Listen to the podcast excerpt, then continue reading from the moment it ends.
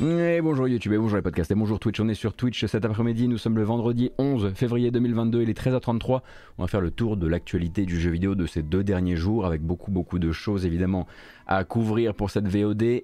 Bien sûr, toutes les annonces du Nintendo Direct, puisque les 40 minutes qui sont arrivées euh, mercredi dernier, mercredi soir à 23h ont annoncé beaucoup beaucoup de choses, alors certes beaucoup de remaster et de remake mais aussi d'autres choses. Bref, Nintendo a fait son E3 un petit peu un petit peu sur le tard mais l'a fait quand même. On aura également l'occasion de parler un petit peu et eh bien de quoi? De parler euh, de From Software, nous discuterons un petit peu de polyphonie digitale, de Gran Turismo et de fameux du fameux projet lié à l'intelligence artificielle dans Gran Turismo, un petit peu de Capcom qui ne respecte pas toujours les copyrights mais également du Capcom et de la rumeur. Euh, et puis évidemment un tour par cette euh, dramatique enquête, enfin enquête nécessaire sur le dramatique état euh, culturel, on va dire, de Team 17, l'éditeur britannique. On fera un tour aussi sur d'autres news des plus petites et puis on regardera aussi des bandes annonces, maximum de bandes annonces hein, pour, euh, pour cette fin de, semaine. Entre tout le Nintendo Direct et le reste, il va y avoir de quoi faire. Je vous rappelle que si vous nous regardez sur YouTube en, en VOD, il y a toujours cette version chapitrée. Bref, donc le Nintendo Direct, c'était quoi? C'était beaucoup de choses, mais c'était en fermeture et du coup ici ça va se retrouver en ouverture, la confirmation de l'existence d'un titre dont on soupçonnait l'existence via des rumeurs, qui sortira eh cette année, en septembre 2022, il n'y a pas la date exacte encore, mais Monolith sera là donc pour sortir Xenoblade Chronicles 3 sur Switch exclusif évidemment, avec une première bande-annonce.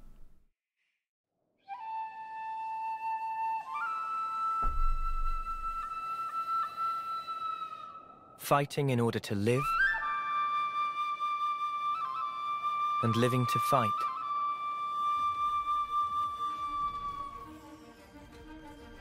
That's the way of our world. Ionios. Tell me, what would possess you to side with them? We're fighting because there are enemies to kill. I refuse to believe you're him. I knew it. I saw this coming. You aren't. You're not enemies now fine for you, isn't it? All that time you've got. You could try, try to move forwards again. How can our lives be so snapping little to you? They're not your friends anymore. They're his fuel. Sword march. The land pierced by a great sword. It's the only way you're gonna defeat the real enemy. Whatever life is lost, I won't let you soldier it all alone. What good filling up these flickering clocks in our eyes? It'll never replace the friends we've lost. The flame clock, it has to go! Ouroboros abhor this world. They must be erased without a trace.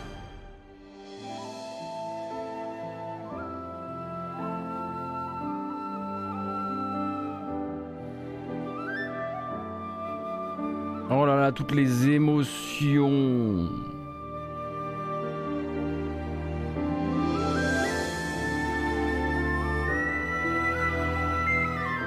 Alors comment on le savait pour Xenoblade Chronicles 3 Eh bien pour plusieurs, euh, par plusieurs voix, hein. il y avait déjà eu euh, l'article de Fanbyte qui nous parlait d'un jeu qui était euh, prêt à sortir, presque prêt à être annoncé l'an dernier en vérité, et puis on avait également eu le petit dérapage de la doubleuse de Melia qui a longtemps joué dans Doctor Who aussi, je dis pas de bêtises, doubleuse anglaise, euh, comédienne de doublage, pardon, et qui avait dit j'ai l'impression qu'ils en font un autre, enfin je crois qu'ils en font un autre, en tout cas moi j'ai enregistré des trucs, bref, euh, toujours est-il que c'est annoncé et ça sortira en septembre 2022 avec une esthétique qui a l'air de réussir peut-être à trouver un équilibre entre Chronicles et Chronicles 2 en oubliant, en oubliant la partie on ne veut pas forcément de Chronicles X, euh, mais il y a aussi du Chronicles X dedans. En tout cas, j'ai l'impression d'être un tout petit peu plus, voilà, dans, va dire, dans mon monde et un peu moins dans celui de Chronicles 2. Mais j'imagine qu'il faudrait que je le fasse, en fait, pour tout comprendre d'ici la sortie. J'ai un peu peur de m'y mettre. On embrasse évidemment ce Baby One. Pourquoi? Parce qu'il est sur le chat. Donc, je le disais, sortie septembre 2022. Pas plus d'informations pour le moment, si ce n'est que c'est toujours le même développeur, toujours la même équipe, toujours la même équipe également sur la partie musicale des choses, de Yasunori Mitsuda jusqu'à Ace Plus, en passant par Mariam Abou et un certain nombre d'autres, d'autres musiciens et musiciennes euh, présents sur, euh, présents sur le, les précédents, en tout cas présents sur le deuxième. Et donc une deuxième annonce de Nintendo, un très inattendu, et ça avait même fait l'objet de de blagues sur internet euh, durant euh, les quelques jours qui ont précédé le direct. Et pourtant, ça va vraiment arriver. Mario, mais pas juste Mario.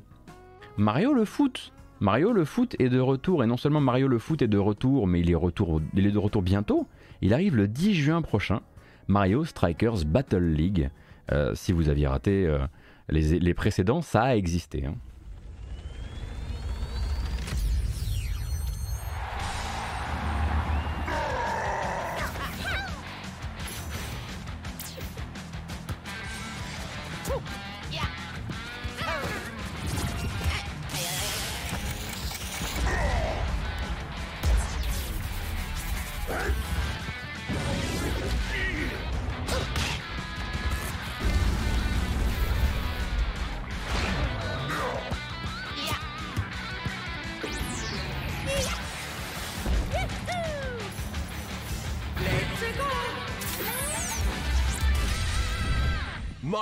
Strikers Battle League Football. Prepare for strike. A five on five sport like football. Alors, si je ne m'abuse, c'est le troisième épisode de la série Mario Strikers. Ça fait quasiment 15 ans qu'on ne l'avait pas vu et elle revient effectivement une année de Coupe du Monde. Donc du 5 versus 5 avec la possibilité hein, d'ailleurs euh, de jouer à plusieurs sur une même console, puisque sur une même console, vous pourrez aller jusqu'à 8 joueurs en tout et pour tout, avec en plus de ça un mode en ligne, avec un mode club et tout le boxon. Donc évidemment des évolutions, on l'imagine, par rapport aux, précédents épisodes. Euh, il va y avoir ce système, évidemment, puisque maintenant on est en 2022, il va y avoir un système avec de la money in-game, money in-game qui va notamment nous permettre d'acheter, enfin vous permettre d'acheter de nouveaux équipements et plus d'équipements, et voilà, avec plus de, plus de variables autour de ça.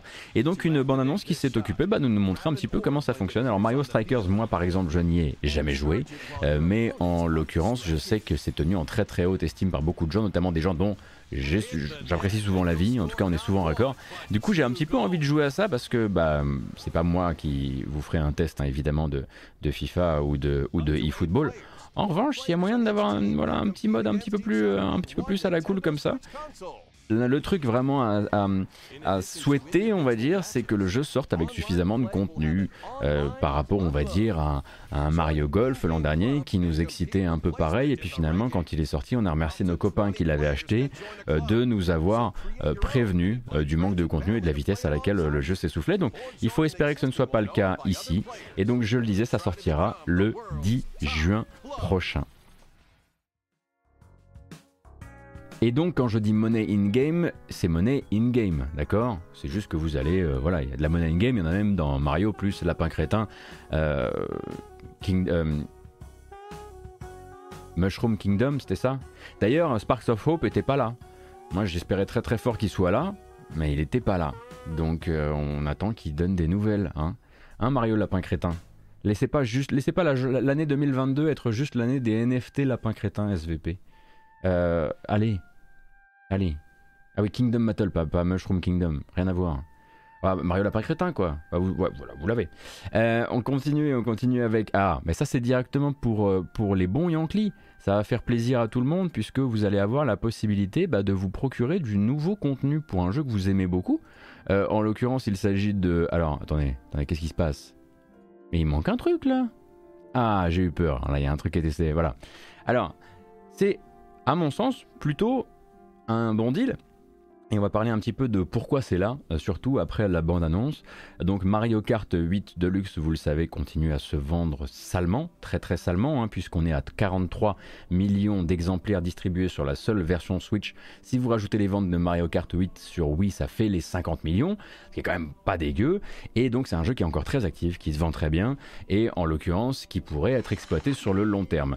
Euh, chose que Nintendo a décidé de faire, et pas à moitié, euh, puisque à part partir donc du 18 mars 2022 et jusqu'à fin 2023, si vous vous procurez un Season Pass qui coûtera 25 euros, vous recevrez à la suite les unes des autres évidemment, 6 livraisons de 8 circuits issus de l'histoire des épisodes précédents de Mario Kart. Donc des, circuits évidemment c'était tracé, donc ça on peut dire que c'est de la, réutilisation, mais il y a aussi tout le, fait de les remasteriser, le fait de les remettre en scène, le fait de les redécorer, il faudra voir à quel point ils seront, propulsés dans le futur, mais ça fait en tout 48 nouveaux circuits pour bah, l'immense succès Mario Kart 8 et avec et tout ça pour 25 balles ou votre abonnement pour le Switch Online plus pack additionnel, puisque à l'image du DLC pour Animal Crossing, vous pourrez y accéder directement si vous possédez le tiers 2 du Nintendo Switch Online. Euh, c'est également ce tiers qui vous permettra d'obtenir les catalogues Mega Drive et Nintendo 64 sur le Switch Online. Donc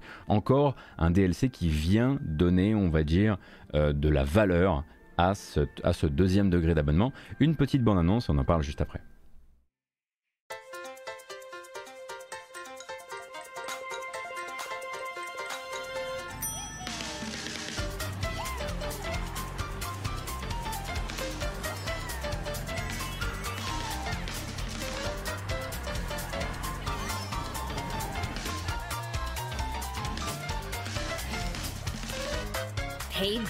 Courses will be coming to Mario Kart 8 Deluxe.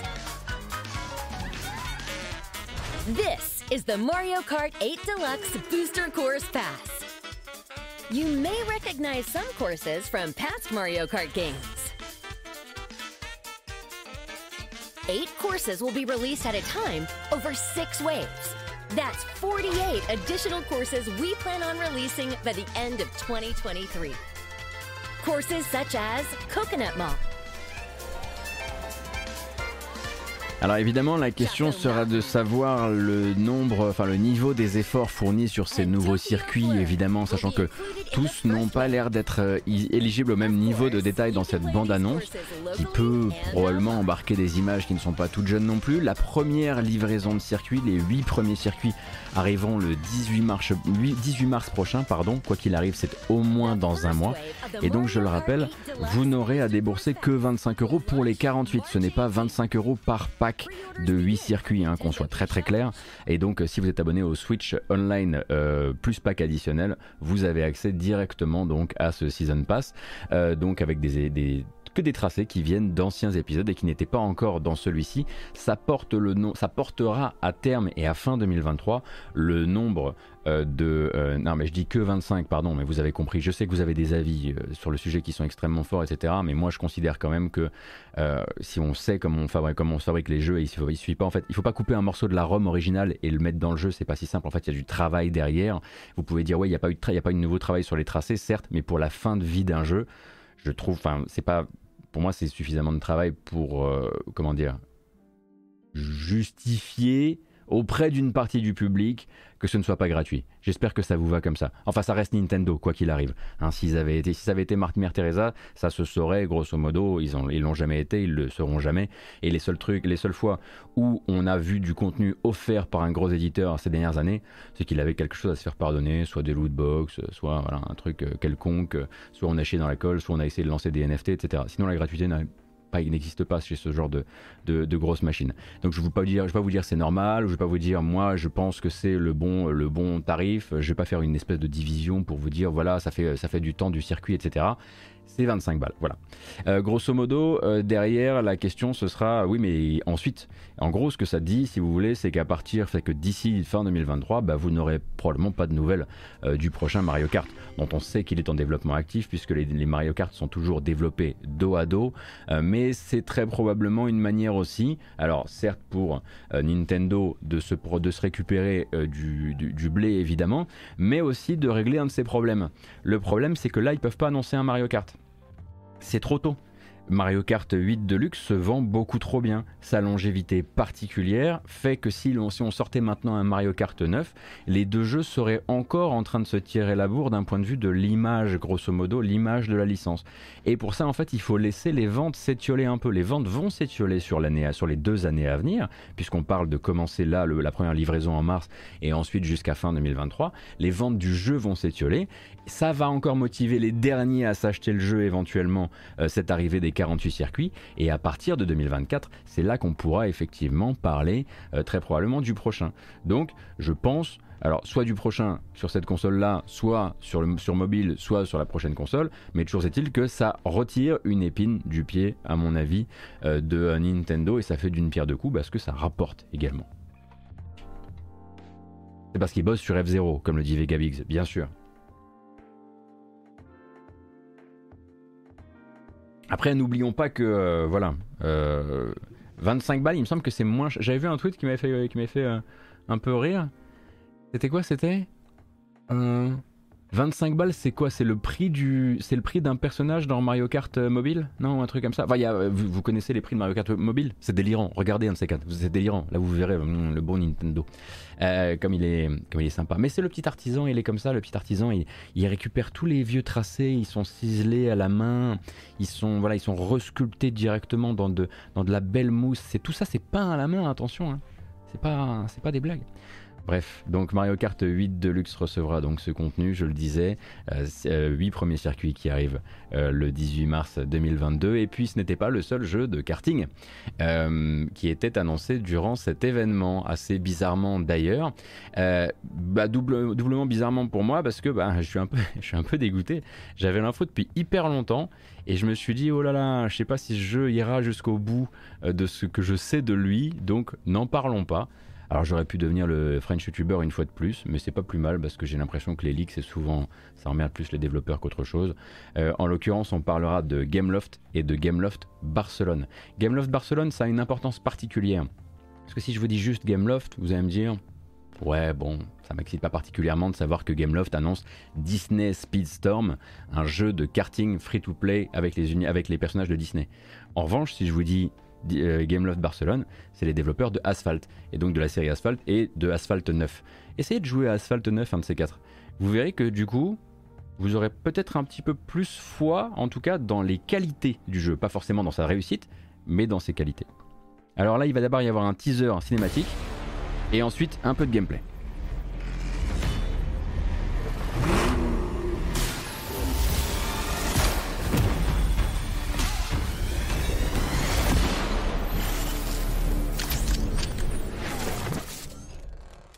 Alors, le teaser, comme je le disais.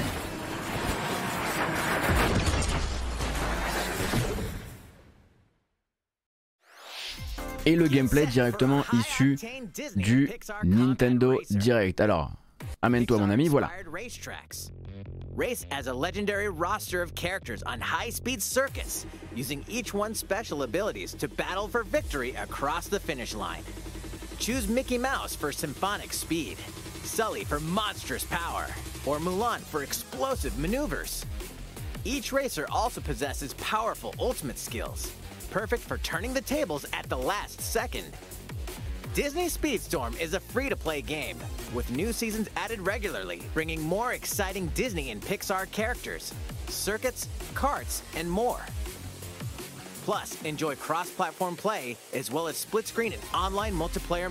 C'est vraiment le genre de musique qu'on imagine quand on s'imagine en boîte avec Donald et Jack Sparrow.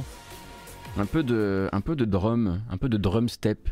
Donc voilà pour Disney Speedstorm qui sera, je le rappelle, un free-to-play disponible sur Switch, mais pas seulement. Bah non, s'il était directement sur Switch et uniquement sur Switch, ce serait un peu problématique pour plein plein de choses. Mais du coup, Disney Speedstorm sortira cette année, à la fois sur PlayStation, sur Xbox, sur PC et sur Switch. Et donc à partir de là, bah oui, il lui, reste un coup à jouer, c'est cette présence en tant que free-to-play. Ensuite, il faudra voir ce que Gameloft décidera de faire d'un point de vue de la monétisation et ce qu'ils auront décidé de faire avec Disney. Parce que c'est pas du tout la même chose que si vous étiez simplement en train de définir euh, les conditions de votre monétisation avec votre simple free-to-play, votre licence à vous. Là, il, est, il en va effectivement euh, déjà d'une licence et puis peut-être d'une entreprise qui a déjà connu euh, les affres des mauvaises adaptations et des abus de monétisation par le passé. Donc on peut espérer du bien de ce côté-là, on peut juste croiser les doigts et peut-être avoir une bonne surprise au niveau du gameplay. Chose est-il que ça m'a permis de vous parler de Asphalt 9 et ça c'est déjà pas mal parce que, euh, parce que d'habitude on parle que en mal de Gameloft et en l'occurrence Asphalt 9 euh, c'est quand même vraiment pas dégueu. Et la musique est cool. donc voilà pour Disney Speedstorm comme je le disais. Et également donc une annonce Switch alors Switch, évidemment, uniquement cette fois-ci, le 29 avril prochain. Vous allez être trop content. Non, c'est pas des NFT. Bah, si on avait Wii Sports, pourquoi on n'a pas Switch Sports? C'est vrai ça. Bon, il manque, euh, il manque la box quand même. Mais Nintendo Switch Sports. It's a new iteration of the Wii Sports series. Nintendo Switch Sports. Let's begin with these three sports. You might recognize them from past Wii Sports games. Tennis. Rally by gently swinging the Joy-Con controller at the right time. Alors comme vous pouvez le voir, les mi sont morts. En voir les mi. Du tennis, du bowling, du badminton, chambara. Euh, Qu'est-ce qu'on va avoir d'autre Le golf arrivera plus tard. Alors moi, quand on me dit du coup euh, ce cher, euh, ce cher euh, euh, euh, Wii Sports, pardon, je pense évidemment au golf. Le golf arrivera un peu plus tard. Le lancement du jeu est prévu lui pour le 9, a- le 29 avril et il faudra a priori attendre l'automne euh, pour le golf. En revanche, pour leur football, les pauvres, ils ont obligé de donner, ils ont oublié de donner des voitures à Rocket League et du coup, ça a l'air un peu, ça a l'air un peu longuet. Euh, mais du coup, c'était pas forcément le moment le plus incroyable euh, du Nintendo Direct, d'autant qu'ils ont essayé de euh, demander aux vieux cadres de Nintendo de faire une fausse partie en motion control. Il faudra voir d'ailleurs si le motion control propose suffisamment de précision, puisqu'il n'a pas toujours convaincu sur ce genre d'expérience. Je pense à toi, Skyward Sword HD. Euh, et donc il faudra voir un petit peu de quoi il retourne. Pour l'instant, donc, c'est je crois 6 ou 7 sports. Effectivement, il manque la boxe et le golf, lui, arrivera plus tard, mais il y a le volleyball, le badminton et le tennis. J'ai rien d'autre à dire sur le sujet. Non, j'ai rien d'autre à dire sur le sujet. Donc ça, c'est pour Nintendo Switch Sports. Mais ensuite, on a quoi? Ah bah, ah bah voilà autre chose. C'était l'ouverture du Nintendo Direct. Je pense que tout le monde a fait une sorte, enfin, une bonne partie des gens ont fait une sorte de... Comme ça, on a senti une aspiration dans la pièce, en tout cas ici, hein, avec vous sur le chat. Euh, Fire Emblem Oui, mais Warriors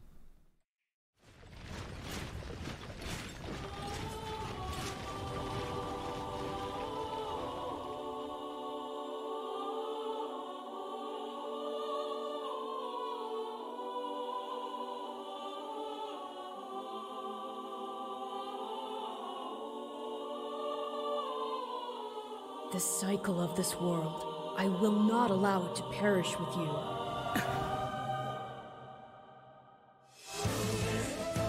I seek to destroy the irrational power structure that shackles Fodland.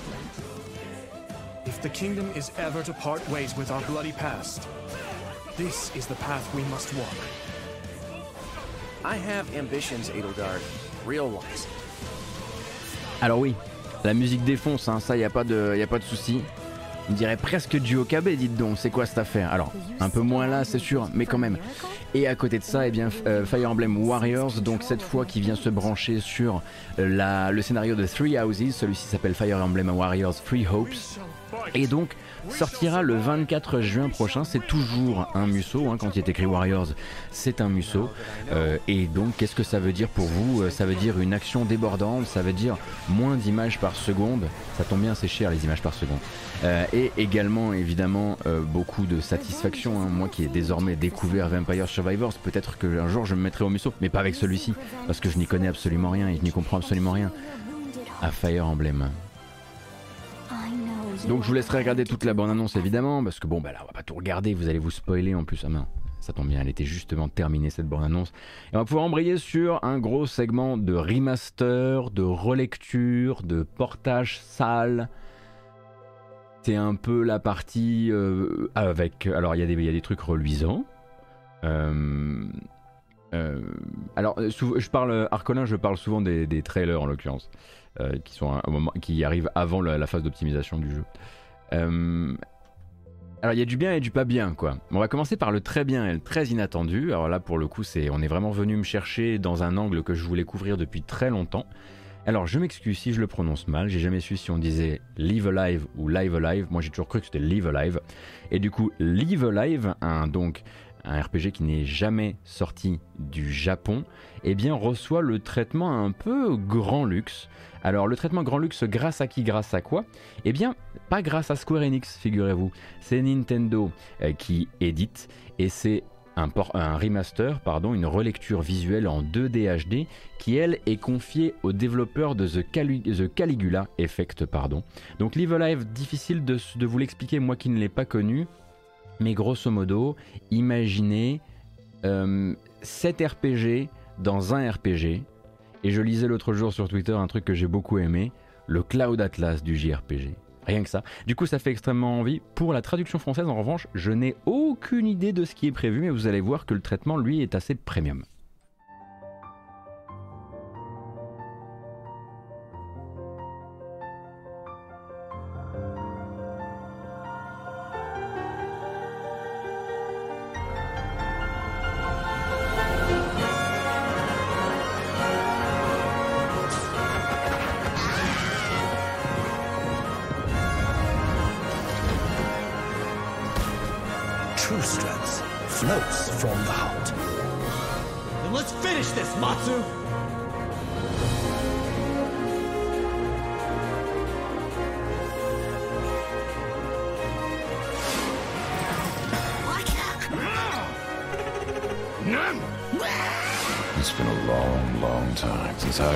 To do something good and decent. A young prodigy, as strong in body as young in spirit, a worthy successor to our Alors vous dites, traduction française confirmée, merci beaucoup, c'est l'information qui me manquait, j'ai mal fait mon travail.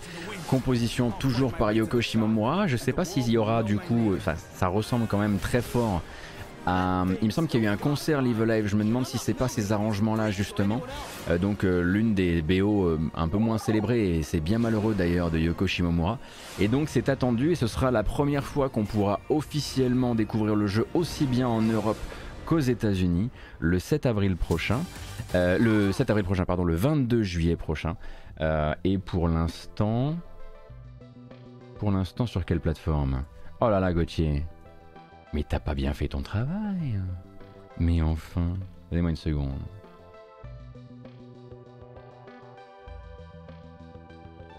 Hmm, Switch. hein.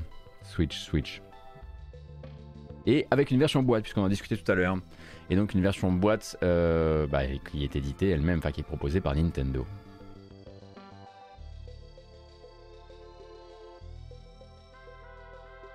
Donc, si vous vous demandiez pourquoi celui-ci il a un traitement premium alors que Final Fantasy VI Pixel Remaster il a pas un traitement comme ça, parce que c'est pas le même éditeur, voilà, tout simplement.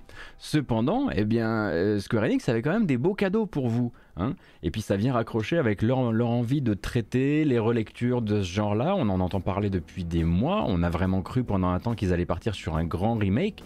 Tintin, rien du tout. Chrono Cross, Chrono Cross de Radical Dreamers Edition, ce sera le minimum syndical et peut-être même un peu moins que le minimum syndical habituel avec un filtre donc graphique euh, qui ressemble à un filtre, un filtre plus de, de- d'émula- d'émulation, on dirait du Eagle. Euh, voilà, on embrasse évidemment le Moguri Mode. Il n'était pas trop tard hein, pour essayer de se mettre à ces choses-là, Square Enix, mais ils ont préféré faire autre chose. Cependant, Chrono Cross, euh, officiellement jamais sorti en Europe, euh, sortira donc le 7 avril prochain sur Switch, sur PS4, sur Xbox One et sur PC.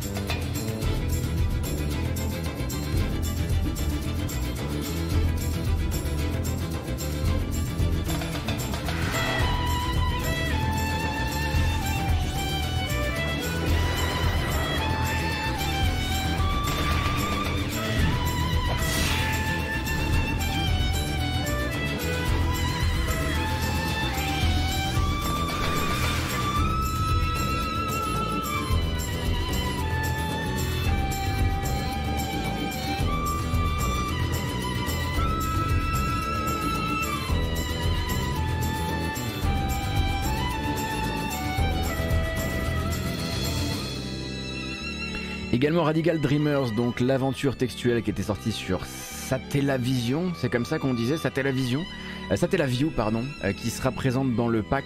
Alors, euh, traduction française, il me semble qu'on est bon.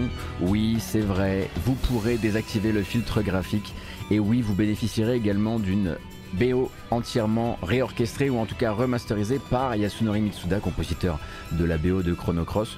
Cependant, voilà, ce sera soit le filtre qui fait des, décors parfois extrêmement pâteux, soit le rendu original et du coup bah, avec les étirages euh, sur les précalculés, euh, avec le flou hein, qui va venir euh, avec ça. Il n'y a pas d'autre solution que ça, il n'y a pas meilleur traitement que celui-ci. C'est un portage avec une petite, avec un petit filtre proposé si vous le désirez. Donc ça sort le 7 avril sur Switch, PS4, Xbox One et PC. Normalement le prix devrait être entre deux eaux, dirons-nous. Euh, et il y a quelques options d'ergonomie qui ont été rajoutées, notamment la possibilité de désactiver les combats euh, si vous n'avez pas envie de vous taper tous les, euh, tous les combats, tous les combats aléatoires, et enfin pas aléatoires, mais vous tapez tous certains combats, etc. Et du coup, ça coûte 20 balles. Merci le chat, j'avais complètement oublié de le noter et j'avais peur de vous raconter une bêtise. Voilà pour Chrono Cross et on est assez loin finalement. Euh, bah, pendant un temps, il y avait eu effectivement plein de rumeurs qui laissaient peut-être imaginer que ça allait être quelque chose d'un peu plus massif que ça. Il s'agissait d'un portage Switch plus que plus que qu'autre chose, pardon, avec une, BO remasterisée. On verra à quel point elle sera remasterisée. Il me semble que Yasunori Mitsuda a retravaillé euh, avec euh, certains de ses, musiciens actuels et certains de ses comp- co-compositeurs actuels, peut-être à mon avis sur un nouveau thème de fin ou des choses comme ça. Mais grosso modo. Grosso modo, ça devrait être pas très très loin du jeu que vous avez déjà fait, si vous l'avez déjà fait. Cependant, je le rappelle, si vous l'avez déjà fait, le dites à personne. Voilà. Euh, on continue avec, bah, toujours du remaster et du remake, euh, assez inattendu, hein, euh, je crois. Front Mission remake.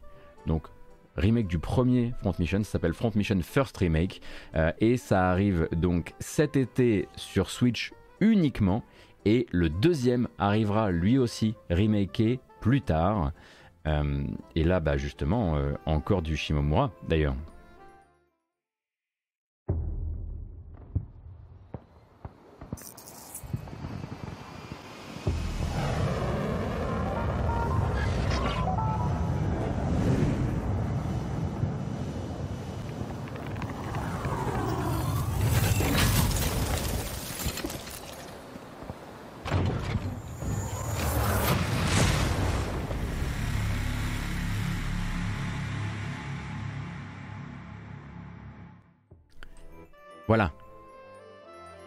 Ça, vous a permis de vous faire euh, un avis assez rapide, donc des tactical, alors du tactical RPG euh, assez légendaire hein, pour, euh, euh, pour euh, leur époque, donc science-fiction avec des mechas, euh, BO par Yoko Shimomura dont, on- dont je ne sais pas si elle sera retapée pour l'occasion, mais du coup cet été sur Switch uniquement et le deuxième un petit peu plus tard.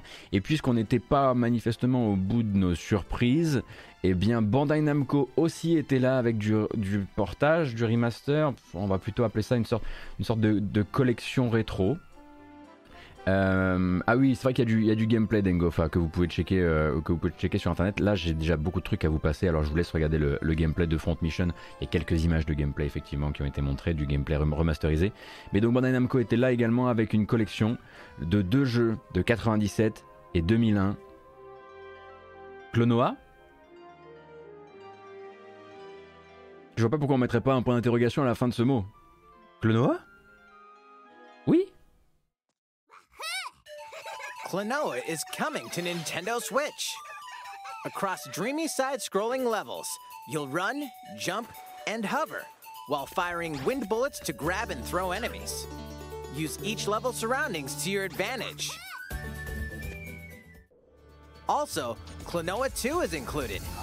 Take on these great adventures when Klonoa Fantasy Reverie Series launches on Nintendo Switch July 8th. C'est tout, c'est tout. Non, ça va trop vite. Excusez-moi, c'était un, trop court teaser. Je me suis fait un petit peu attraper. Mais du coup, Clonoa arrive. euh, le Clonoa, la collection 1 plus 2 arrive le. Oh là là, j'ai trop d'informations sur cet écran. Le 8 juillet 2022 et arrivera plus tard sur PlayStation, sur Xbox et sur PC. Mais il y a une petite exclusivité Switch avant ça. Et puisqu'il fallait aussi peut-être vous amener un petit peu de, bah, de rétro gaming pour les plateformes euh, Switch Online, enfin les différents bouquets du Switch Online, et puisque ça fait longtemps que vous attendiez, vous attendiez Mother 3, bah vous l'aurez pas. Voilà. Vous l'aurez pas, à la place vous aurez Earthbound et Earthbound Beginning qui arrivent sur votre abonnement Switch Online, c'est bien. C'est bien, mais c'est pas, pas ce que vous vouliez, mais c'est bien.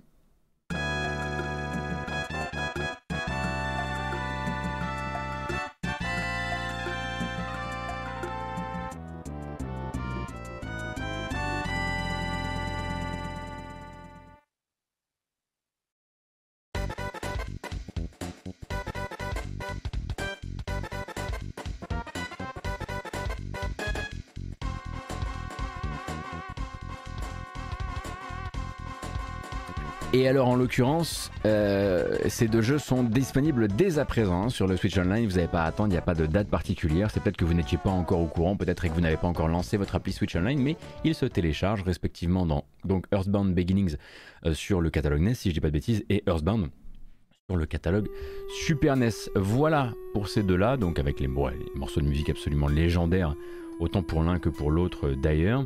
Et tant qu'on y est, eh bien une autre collection qui arrive sur Switch, hein, puisque on pensait qu'ils étaient là. Moi honnêtement, je pensais qu'ils étaient là, mais en fait non. Allez, on zappe tout aussi sec, direct. Bonjour. Coucou. Oh. It's you. Oui. It's been a long time fait toujours autant plaisir hein, de l'entendre. Portail, un Portail, oui, Portail, pourquoi pas Portal, la Companion Collection, donc la collection de Portal 1 et de Portal 2, arrivera sur Switch cette année, ce qui est du coup euh, très rigolo parce que du coup Valve va aussi sortir sa Switch cette année. Alors bon, c'est un PC en forme de Switch, mais quand même.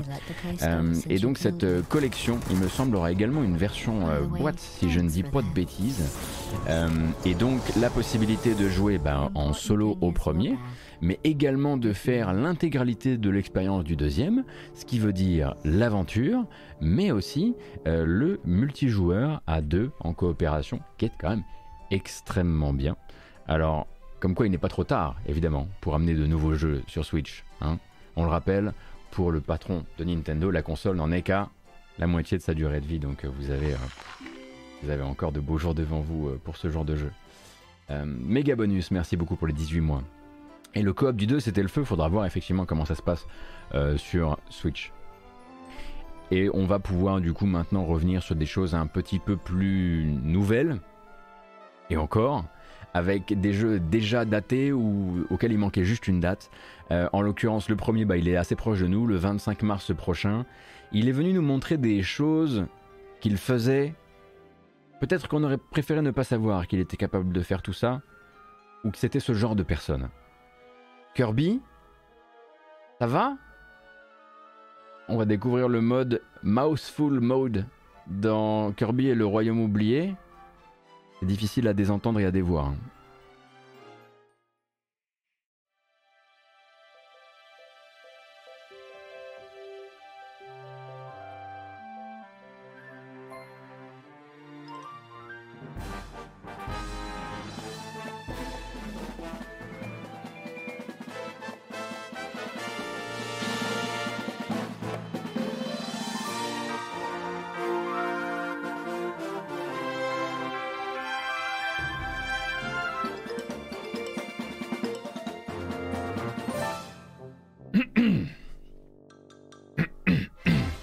Ça va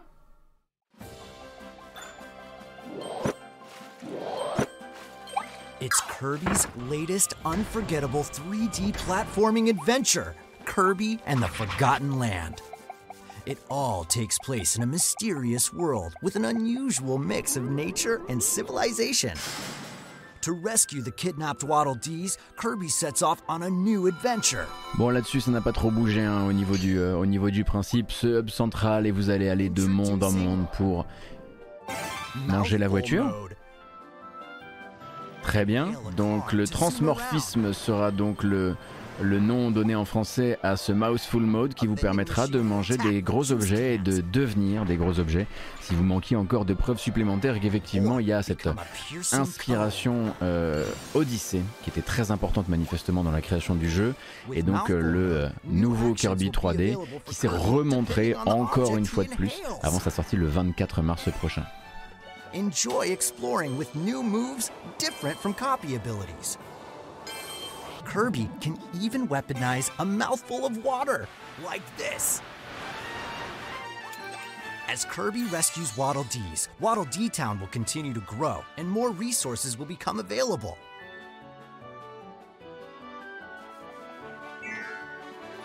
At Waddle Dee's weapon shop, familiar copy abilities can be evolved.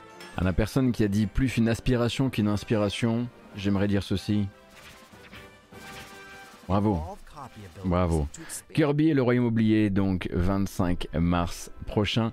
Et une autre date, euh, oui, alors je sais pas si on avait déjà la date, vous allez être content de revoir ce gameplay que vous aimez tant, oh je le sais. Advance Wars 1 plus 2 Reboot Camp, alors là bah, on retombe évidemment dans le remaster et dans la relecture. Euh, Reboot Camp c'est donc Advance Wars 1 et 2 mais avec une autre DA, pas forcément celle que vous voulez, mais celle que vous aurez, imaginée par WayForward.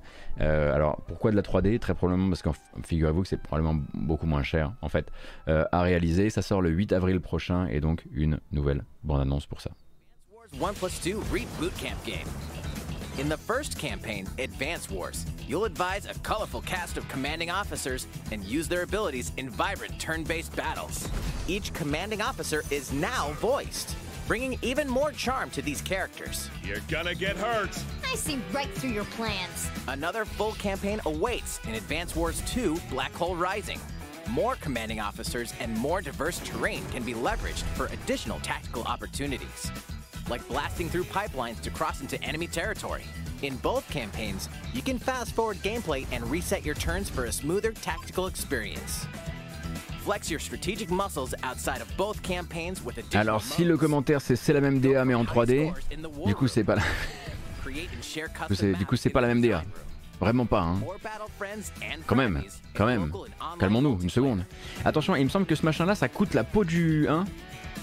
Si je dis pas de bêtises, le, le, le Advance Wars 1 euh, plus 2 Reboot Camp qui sort le 8 avril, il, il est pas genre à plein pot? Il me semble qu'il y avait une surprise de ce genre-là. Il me semble. Ah bah il y a des gens qui aiment bien la DA et vous avez et on, mais on ne vous le retirera pas et on n'est pas comme ça de toute façon. 59,99. Ah bah ça va. C'est une aubaine moi je disais 60 oui. Alors que là ça va. Euh, alors qu'est-ce qui était également présent? Alors effectivement il y avait une bande annonce du PVE euh, de Splatoon 3. Mais on n'a pas le temps. Hein? Alors je parle surtout aux gens qui étaient là durant le live. On n'a pas le temps de la regarder, n'est-ce pas hein, on, a autre chose à non, on a autre chose à faire, vraiment. Euh, cependant, on a une info, effectivement, Splatoon 3, ce sera pour l'été 2022. Voilà, je vous laisse regarder ça de votre côté. Vous verrez, c'est une, voilà, c'est une histoire, euh, c'est une... Euh, voilà, il s'est passé quelque chose. Oh là là, il s'est passé quelque chose au niveau de la musique. Le jeu va bien, hein, rassurez-vous, le jeu a l'air d'aller bien. Mais ils ont tenté un truc. Et... puis bon, vu que de toute façon... Bon, Splatoon c'est un peu démodé maintenant que maintenant qu'on joue maintenant qu'on joue à la balle aux prisonniers de Electronic Arts, non? On peut se le dire. Combien de temps je peux m'en sortir avant de me faire planter par un Splatoon fan? Je me pose la question. Également présent. Je, suis désolé hein, de ce qui se passe euh, effectivement. Là, j'ai osé ouvrir la fenêtre. Alors, il y a un bouchon en bas de chez moi. Du coup, bon, pas si vous entendez ou pas, mais, mais c'est relou. Euh, on peut parler aussi peut-être de ce qui est resté alors. Euh, Taiko no Tatsujin, donc le Rhythm Festival, un épisode qui est déjà sorti sur d'autres plateformes, et notamment sur Apple Arcade, arrive sur Switch cette année. No Man's Sky également arrivera sur Switch cet été, car non, No Man's Sky n'était pas encore arrivé sur Switch. Et Hello Games a donc préparé une version qui n'a pas l'air d'être une version cloud. On va pas regarder la bande-annonce parce qu'on va essayer de gagner un petit peu de temps. Oui, vous avez encore une bande-annonce de Triangle Strategy, c'est la 18ème environ, hein, Square Enix donc qui prépare la sortie de son jeu le 4 mars prochain. La team Octopus Traveler a mis en place une nouvelle démo pour Triangle Strategy qui est disponible sur l'eShop euh, dès à présent et vous avez accès à trois chapitres et à l'issue de ces trois chapitres, euh, vous pouvez conserver votre sauvegarde en attendant le 4 mars prochain, ce qui peut vous permettre en gros d'avancer dans le jeu en avance, si je comprends bien. Vous aviez aussi le fait que, effectivement, sur Switch, comme sur les autres plateformes, le Delicious Last Course, le DLC de Cuphead, euh, arriverait euh, également. Euh, il y avait probablement un ou deux trucs que j'ai laissé de côté, genre Lego Brawl ou des machins comme ça, qui étaient un petit peu moins, un petit peu moins importants à notre compréhension de, la grosse livraison de Nintendo. Cependant, il restait une bonne annonce que nous, on n'a pas pu voir, mais que les Japonais, eux, ils ont vu. Ça vient de chez Square Enix, et c'est du FMV, et je pense que tous les voilà, voyants sont évidemment au vert fluo pour que vous découvriez ça avec moi. ミステリーには謎があり謎を解く手がかりも必ずある私はこの頭の中の思考空間で謎と手がかりをパズルのように組み合わせ仮説を導き出し論理の道をつなげていく Live action mystery adventure game The Centennial Case, a Shijima story. A family who have suffered a chain of inexplicable deaths over the span of a century, the Shijima family. Mystery writer Haruka Kagami pursues the truth behind four mysterious murder cases. Transcend time and relive past murders. In search of the fruit of youth, the Scarlet Camellia has committed murders that span a century. What is their true identity? Stories from the past come to life with a multi role system, where each cast member plays multiple characters. The victim in one case may end up being the culprit in another. J'aime beaucoup comme euh, euh, Square Enix est en train de dire regardez, on n'a pas pris trop trop d'acteurs et du coup on a appelé ça le multiple role system qui consiste à dire que chaque acteur a trois rôles pour les trois histoires qui se passent dans trois temporalités différentes et donc vraiment dans trois époques différentes. Vraiment Square Enix c'est les plus forts à ça, ils sont capables d'appeler ça le multiple role system alors que ça suffit ça s'appelle juste des économies. C'est OK, c'est OK d'appeler ça des économies. Bref. Et donc euh, celui-ci est un petit peu moins évidemment tourné vers nos latitudes, mais vous pourrez évidemment attendre de votre revendeur de test import le plus proche, comme par exemple Gamecult, que soit proposé évidemment un test de The Centennial Case. Shijima Story, qui est donc bel et bien un jeu d'enquête à choix multiples en FMV par Square Enix.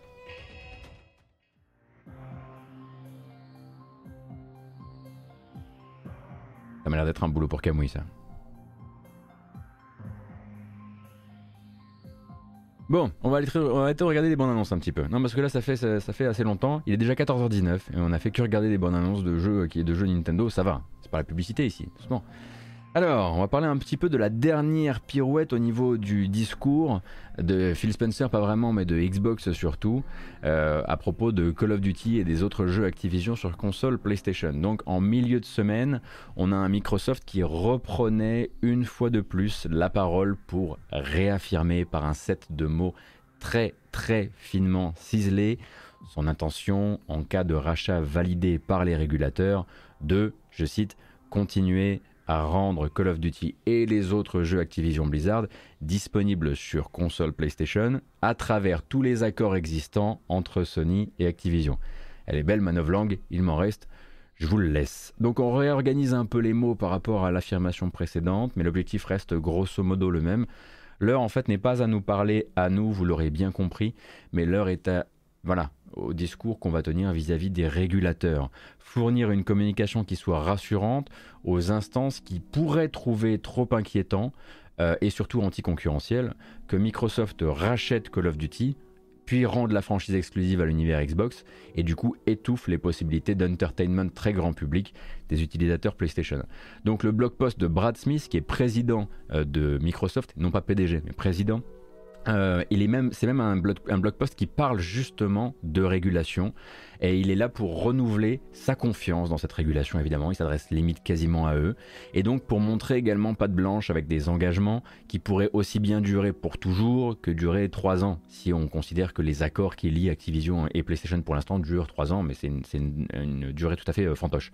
Euh, mais ce serait plus en fait euh, au moment où il déciderait de le changer, s'il décidait de le changer dans 10 ans, par exemple, ce serait plus l'affaire de l'autorité des marchés, hein, euh, par exemple, ou d'autres régulateurs. Et ils sont là pour regarder ça maintenant. Donc c'est maintenant qu'il faut faire des promesses. Donc dans le même ordre d'idées, si vous lisez ce très long blog post, au demeurant très intéressant, mais un peu technique, euh, je vous mets ça, je vous mets le lien sur, sur le chat. vous verrez aussi un, président de Microsoft donc qui s'attarde sur une toute nouvelle série d'outils et de démarches qui vont viser à ouvrir un maximum la porte à l'autorégulation et à la concurrence aussi sur leur propre plateforme. Ce qui veut dire en gros que le blog post revient sur ce projet qui n'est pas, de, qui n'est pas tout jeune, hein, euh, d'un Microsoft Store qui serait plus ouvert, qui laisserait plus de contrôle aux développeurs, jusqu'au contrôle, et là ça vous rappelait un sujet, euh, du contrôle du processeur de paiement qu'ils veulent utiliser, et donc de l'instance à laquelle ils veulent ou non verser une commission sur les ventes réalisées sur le Microsoft Store. Là encore, comme dans le reste du blog post, euh, c'est très technique comme je le disais, mais le projet c'est de se distancier du géant qui cherche à verrouiller et d'apparaître comme le géant qui cherche à servir le développeur et à servir les intérêts de tout le monde. Donc sans dire les mots qui fâchent comme par exemple Apple, c'est ce qu'ils disent à ce moment-là, c'est de dire oui mais nous euh, sur notre store on a des bons projets on a envie de mettre en avant justement l'ouverture. Certes, on veut racheter Activision, mais regardez toutes les belles choses qu'on fait. Regardez comme on est un bon élève. On peut pas être méchant, non. Bon voilà, on va faire de belles choses avec tout ça. Et le but, ça va être de multiplier les communications du genre pendant les semaines à venir, puisque les régulateurs sont en train d'étudier le projet de rachat pour voir si c'est ok, si c'est ok non pas euh, selon les anciennes directives de ces instances-là, parce que jusqu'ici, bah, ils étaient un petit peu endormis au volant, euh, mais si c'est si raccord avec les nouvelles directives, hein, parce que euh, il y a eu un, ou deux coups de vis qui ont été mis il y a quelques semaines justement euh, par euh, par par le gouvernement américain. Et du coup, bah, le but, c'est voilà, il va falloir faire un maximum de promesses.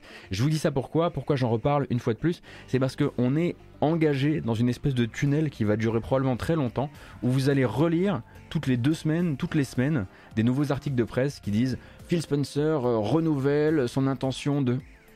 Et en fait, vous allez voir qu'à chaque fois, c'est les mêmes mots. C'est un puzzle avec les mêmes mots qui font la phrase toujours aussi vide de la réponse finale. Il manquera toujours la réponse finale. Il y aura toujours la petite conditionnelle, la bonne, le bon twist de la phrase qui dit voilà, c'est par rapport aux, aux engagements du moment, etc. Donc voilà. Sachez, simplement que tout ça, en fait, ce ne sont absolument pas des communications pour nous. Et je voulais juste qu'on en reparle parce que ça va être intéressant pour nous bah, de savoir aussi à qui s'adressent certaines communications, puisque bah, forcément les médias euh, récupèrent tout ça, puisque ce sont des vraies déclarations qui peuvent aussi par parler aux consommateurs. Or, ça ne dit rien du tout de ce que la politique vis-à-vis -vis du consommateur sera. Voilà, et on va bah, en fait repartir directement sur une petite bande-annonce parce que comme ça on panache un peu les, sujets. Euh, mercredi à 23h c'était Nintendo Direct, mais mercredi à 19h euh, c'était l'occasion pour le nouveau Telltale Games, donc le, la marque Telltale Games telle qu'elle a été récupérée par des nouveaux et des anciens de Telltale dans le but de relever... Ils viennent me chercher, je pense qu'ils viennent me chercher. Euh, relever donc l'image de marque et puis refaire des jeux et récupérer les licences aussi. Euh, en 2019, il parlait de lancer une deuxième saison pour The Wolf Among Us. Ils n'avaient rien montré à l'époque. Maintenant, ils ont montré une vraie bande-annonce. En revanche, il va falloir être patient puisque The Wolf Among Us saison 2 arrive en 2023 sur console et PC, donc c'est pas tout de suite, tout de suite non plus quoi. You're listed here as a private investigator. What does that sort of work entail? Depends on the night. Most nights it's watching, waiting for a slip up. I don't know, someone gets greedy, someone gets brave. And that's what you were doing the night of the incident. Yeah. Took me weeks to track them down. They hadn't cast so much as a shadow. Till that night.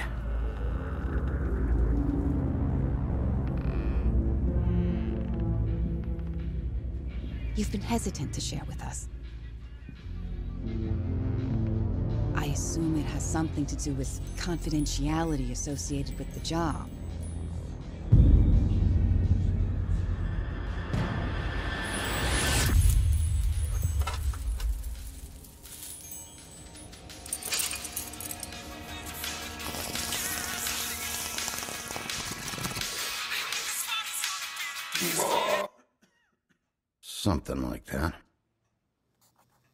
Your boss, Miss White, said things didn't go as planned. She mentioned that there was some violence?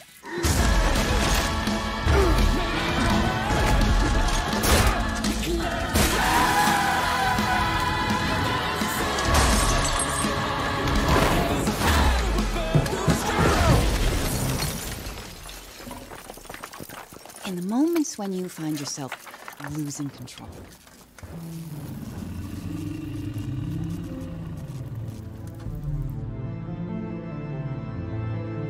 The anger manifest itself?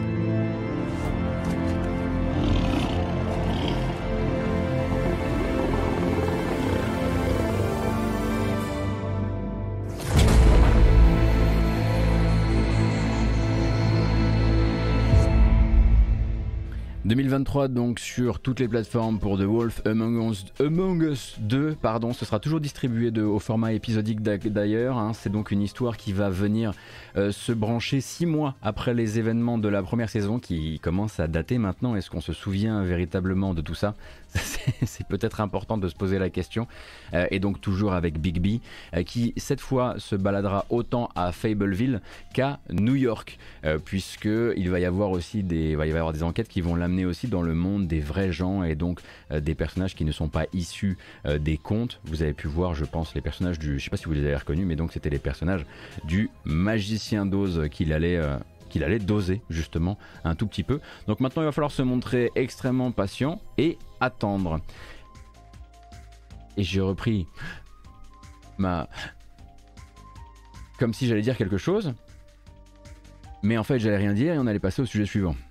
Compliqué.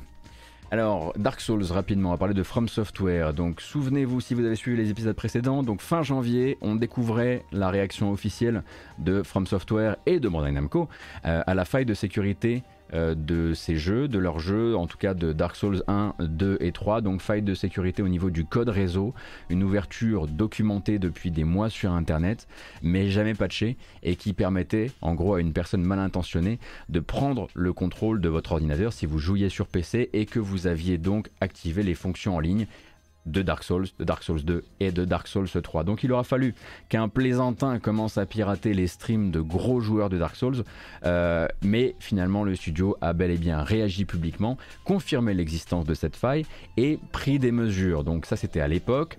Euh, fermeture express de tous les serveurs de tous Dark Souls PC, examen minutieux du problème, euh, d'autant que le lanceur d'alerte était extrêmement formel à ce sujet. Pour lui, Elden Ring, tel qu'il avait pu un tout petit peu le dépioter à sa manière durant le network test, eh bien Elden Ring était tout aussi exposé que les autres. Et donc From Software faisait donc, selon lui, route vers un potentiel lancement charcuté par les failles réseau carrément béantes qui pouvaient être exposées aussi par Elden Ring. Donc mercredi, le studio et son éditeur sont revenus sur ce sujet-là et ont conjointement pris la parole pour faire un point sur cette situation-là.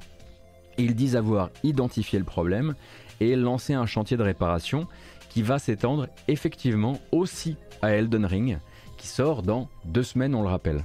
Donc effectivement, euh, cette personne, même si elle n'a pas toujours utilisé les bonnes méthodes, hein, puisque pour rappel, elle est allée insulter des streamers en prenant le contrôle de la synthèse vocale de leur PC alors qu'ils étaient en ligne, en l'occurrence, elle leur a probablement bah, permis d'éviter un launch complètement, mais complètement, complètement gâché par de très très très très gros problèmes réseau et probablement derrière parce que là encore ça va utiliser de la synthèse vocale pour dire des conneries c'est une chose mais du rançonnage du vol de données etc etc etc bref c'est la déclaration du moment, c'est il faut absolument que l'on répare et qu'on colmate et qu'on renforce un maximum Elden Ring.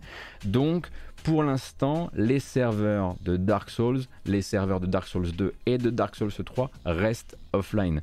Le but de cette communication, c'est de dire, comprenez bien que là, à deux semaines de la sortie, on, a on avait un trou dans la brèche, on est en train de s'en occuper. On ne peut pas, là, être en train de tout faire en même temps. Donc pour l'instant, on va laisser ces serveurs euh, fermés, le temps de gérer correctement le lancement de Elden Ring. Et une fois qu'on l'aura lancé, une fois qu'il aura été à l'épreuve des balles, le jeu, je parle évidemment des balles réseau, euh, et une fois qu'on sera sûr de nous, eh bien on déploiera aussi, on redéploiera euh, les serveurs Dark Souls 1, 2, 3. Donc si pour l'instant vous n'avez pas accès aux serveurs PVP de Dark Souls 1, 2, 3 uniquement sur PC, c'est normal.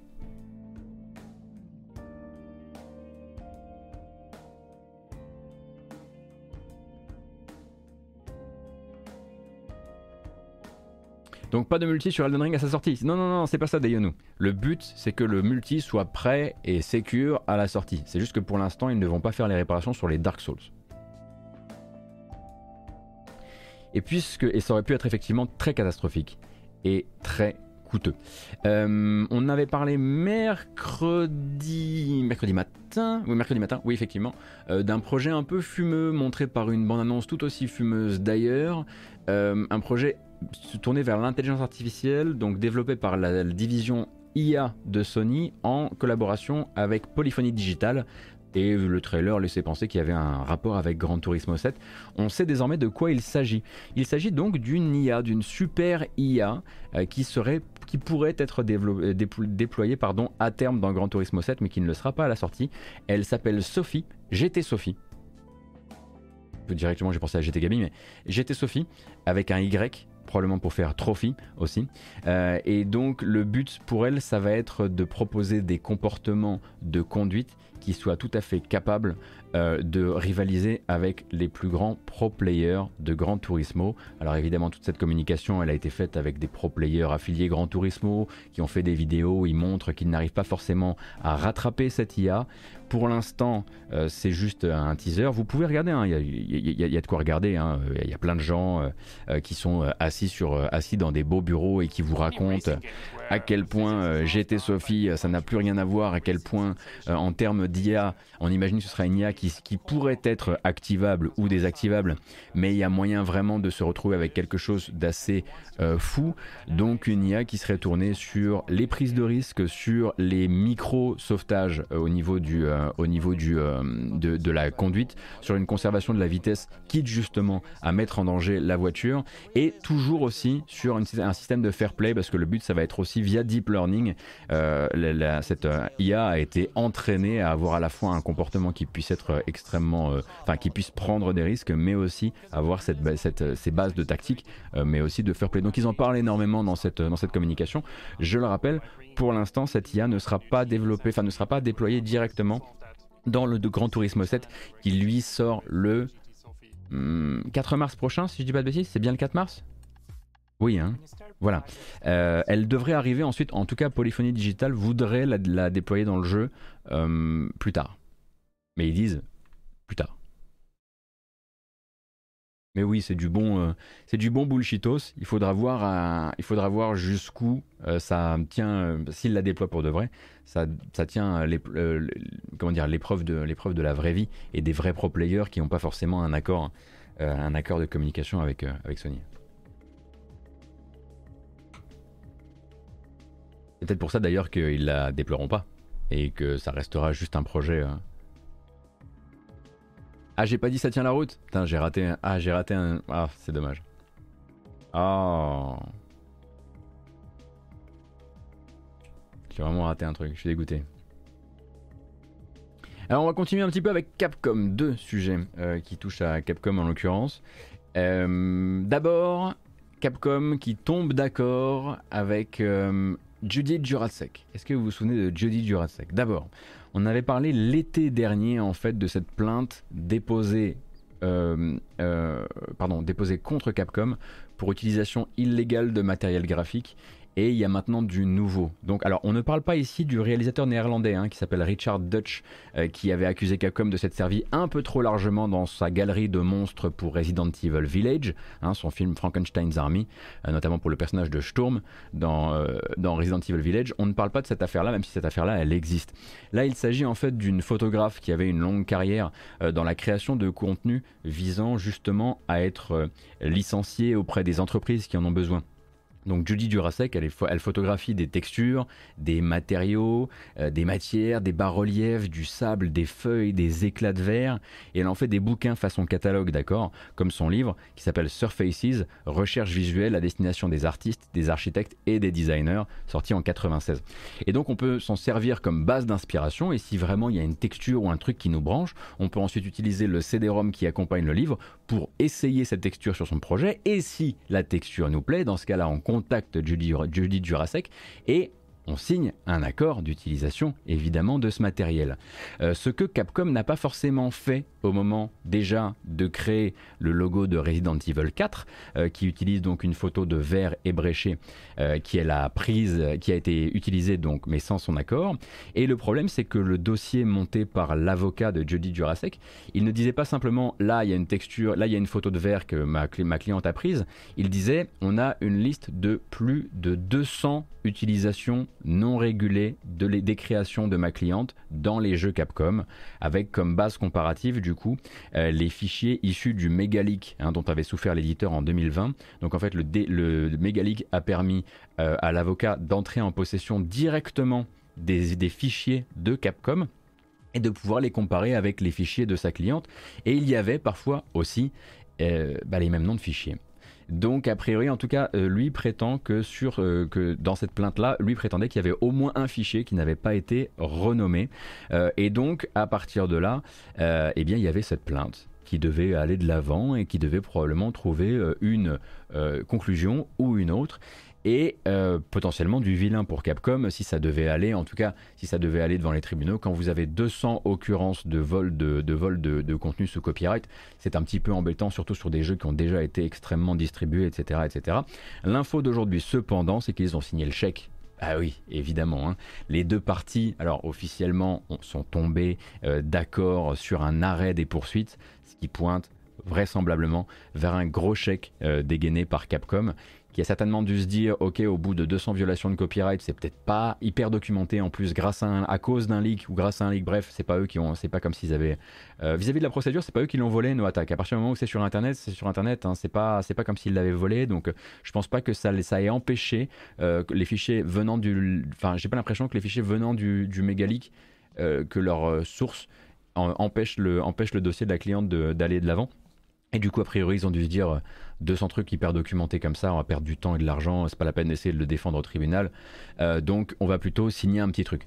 Donc, le truc a été signé. C'était simplement parce qu'on en avait parlé l'an dernier et que j'aime pas laisser les affaires en suspens, surtout quand elles ont une conclusion. Et puis bah du coup, ça nous permet d'embrayer sur un deuxième sujet qui est que effectivement, bah oui, c'est vrai que le, le nom Resident Evil 4 là n'a pas forcément, il a autre chose à faire. Il a d'autres euh, sujets sur le feu euh, que de se retrouver avec des histoires de euh, comment dire, avec des histoires de, de, vol de, vol de, contenu ou ce genre de choses. Euh, puisque bah, après le remake de Resident Evil 3, il y avait quand même de très très grandes chances qu'on se retrouve avec le remake de Resident Evil 4, dont on sait depuis un certain temps maintenant euh, qu'il est en développement. Alors la rumeur enfle depuis plusieurs mois. Là, effectivement, c'est des rumeurs. Donc on va un petit peu, voilà, toujours, comment dire, utiliser nos pincettes, oui, je pense que c'est pas mal. Euh, on le rappelle donc, Video Games Chronicles affirmait déjà l'an dernier en fait euh, qu'en raison d'une suite de différents créatifs euh, et après l'accueil entre deux eaux réservé au remake de Resident Evil 3, euh, le studio M2 avait été remercié. En fait, il n'est pas vraiment remercié, mais en gros, c'est Capcom qui va s'occuper en interne euh, de Resident Evil 4 Remake et c'est M2 qui va servir de soutien. En gros, ils n'ont plus de pouvoir décisionnel et quelque part, en fait, ça vient trancher ces différents créatifs euh, puisque d'un côté, on avait un M2 qui, eux, voulait faire avec les technologies de Resident Evil 3 et Resident Evil 2 Remake un remake à l'identique de RE4 et de l'autre on avait un Capcom qui, selon les informations, euh, les informations de, VGC euh, l'année dernière, voulait justement pousser différents changements de ton et d'esprit. Désormais, on a un nouvel article qui est sorti hier, je crois, chez Fanbyte, ou avant-hier, euh, hier, par Imran Khan, donc qui vient justement expliquer quels seraient ces changements de ton auxquels on pourrait s'attendre dans Resident Evil 4 Remake, qui a priori pourrait être annoncé cette année. Donc le but pour Capcom serait de venir raccrocher avec ce qu'ils n'ont pas réussi à produire à l'époque, c'est-à-dire l'ambiance des, toutes premières présentations euh, de Resident Evil 4. On était du coup au TGS 2002 ou à l'E3 2003 euh, quand Resident Evil 4 était encore un jeu beaucoup plus ténébreux, obscur, d'épouvante, beaucoup plus nocturne également. Euh, avec, euh, oui, voilà, vraiment une, vibe beaucoup plus d'épouvante. Et bah, du coup, je vais vous remontrer un petit peu ce qui avait été montré, enfin des images du TGS et de l'E3, TGS 2002 et, E3 2003 pour que vous compreniez un peu le, projet potentiel qu'il y a derrière ce remake.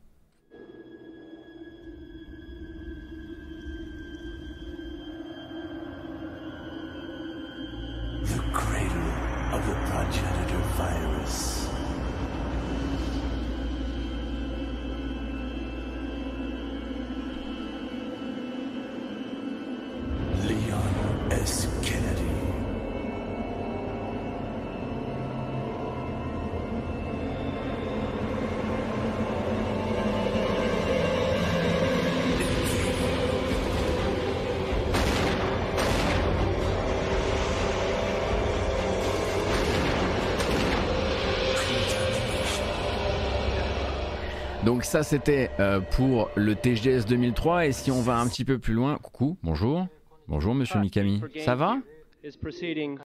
Et donc ça il me semble que c'est le 3 2003.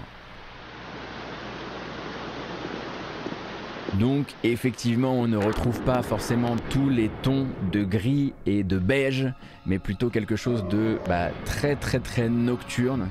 Et c'est manifestement pour ça que l'un des projets de Capcom avec euh, ce Resident Evil 4 remake serait en tout cas au moins de passer une partie de l'aventure euh, en, nocturne, donc euh, beaucoup d'endroits que vous visitiez potentiellement sur en cette espèce de truc où on ne sait pas trop si c'est le jour ou si c'est la nuit, eh bien pourrait se, voir transposer vers quelque chose d'un petit peu plus sombre et du coup très éclairé à la à à la loupiote.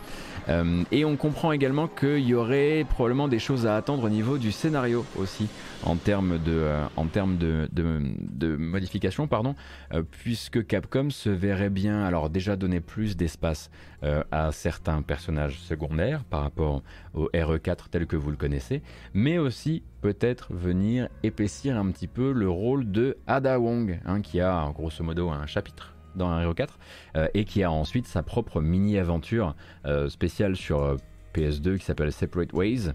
Et donc le but ce serait donc de prendre une partie du scénario de Separate Ways, également créer du nouveau matériel et venir comme ça bah, créer une vraie présence pour Ada dans le scénario sans qu'on sache pour l'instant, et ça c'est une question que pose Imran Khan dans son article, sans qu'on sache pour l'instant si le but sera d'intégrer ça directement au jeu ou d'en faire du DLC. Ça, effectivement, ça se, euh, ça, c'est encore un peu, un peu flottant.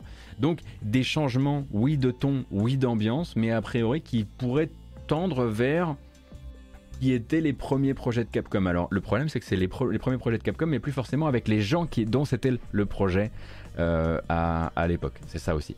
Euh, donc, comme je le disais, Fanbyte a l'air de miser sur le fait que le jeu pourrait être dévoilé cette année, peut-être même plutôt sur le début d'année, mais Fanbyte fait très bien également de nous rappeler que ce qui a pas mal profité euh, à Resident Evil avec, les, euh, avec euh, les derniers épisodes, ça a été des cycles de communication assez courts, donc avec des annonces, juste une hype très rapide et très forte, et puis ensuite derrière la sortie du jeu.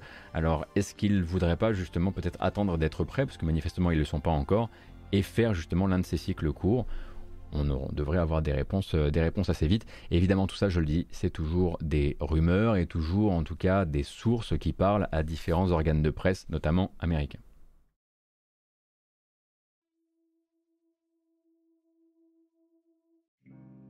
Alors, nouveau morceau de musique, oui, très bien, c'est parfait. Euh, Resident Evil 8, il y a eu beaucoup de com de mémoire, oui, mais sur un temps court, euh. En tout cas, mon souvenir. Euh, et puisqu'on est dans les rumeurs, n'est-ce pas? Non, on n'a pas fini encore. Pas encore, pas encore, pas encore. Promis juste après. On, juste une petite dernière pour la route. On va parler d'Assassin's Creed. Donc euh, des révélations de Bloomberg, puis d'Eurogamer.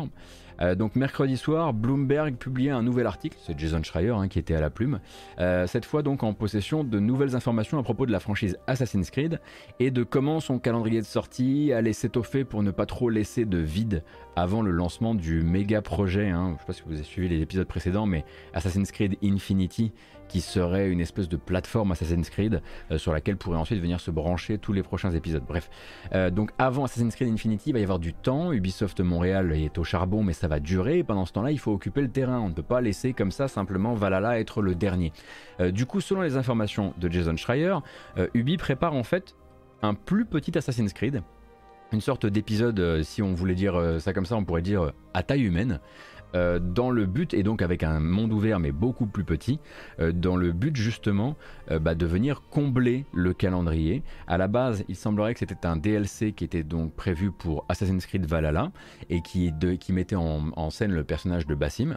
Et pour l'instant, il semblerait justement que ce jeu-là, ce, qui pourrait être, un filler, eh bien, ah bah, c'est un personnage que vous rencontrez dans Valhalla, hein, et qu'il voudrait aussi changer un peu de style, c'est-à-dire un, endroit plus petit, mais aussi un gameplay un peu différent.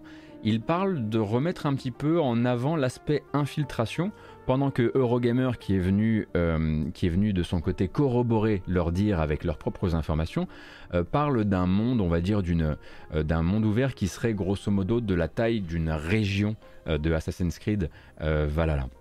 Donc gameplay infiltration, oui, mais à quel point, sachant que bah, c'est aussi Assassin's Creed, c'est une des, une des licences qui a participé, comment dire, à fluidifier et à baisser un peu en exigence les gameplay infiltration de, de manière générale. Le développement aurait pour l'instant le nom de code Rift. Il serait prévu pour fin 2023. Et donc si Ubisoft n'a pas voulu commenter hein, évidemment les rumeurs euh, et les spéculations, c'est aussi ce que moi j'ai entendu de mon côté. Et ce que j'ai entendu de mon côté également, euh, c'est qu'en fait c'est développé chez Ubisoft Bordeaux. Voilà. Donc c'est l'instant Cocorico. Ubisoft Bordeaux était manifestement sur ce DLC pour Assassin's Creed Valhalla, qui devient un Assassin's Creed euh, nom de code Rift, mais en fait euh, Bassim, et qui serait attendu pour 2023. Et de ce que je sais aussi, le projet de base chez Ubisoft Bordeaux, c'était, alors à la toute base, parce que ces choses-là changent évidemment, euh, c'était de revenir à la formule Assassin's Creed 1. Assassin's Creed 1, on comprend du coup le délire infiltration, euh, et a priori, bah, comme ces choses-là, je le disais, euh, bah, ça mute énormément.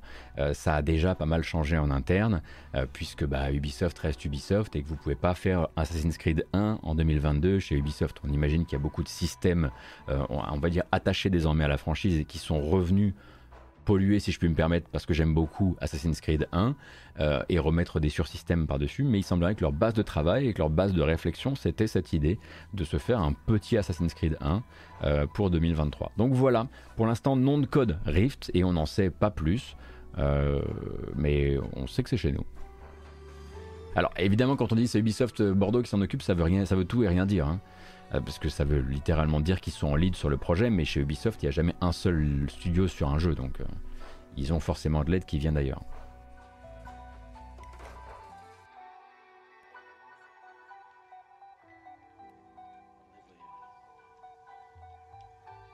Allez, avant les sujets, euh, avant les sujets sociaux et, et pardon, sociaux et industrie, pardon, une petite bamboche. Je pense que vous l'avez pas volée. Vous l'avez mérité. Si, si, si, si, vous l'avez mérité. Si, si, si, si, j'y tiens, j'y tiens. Hmm, mais d'abord, on va s'écouter un truc. Oui, c'est bien ça. Alors, nous sommes 1535, merci beaucoup de votre présence et bienvenue. Merci hein, euh, Doroid pour le sub, merci Serinox pour le sub Raptor également, méga bonus, je le disais. C'est parti. Ah oui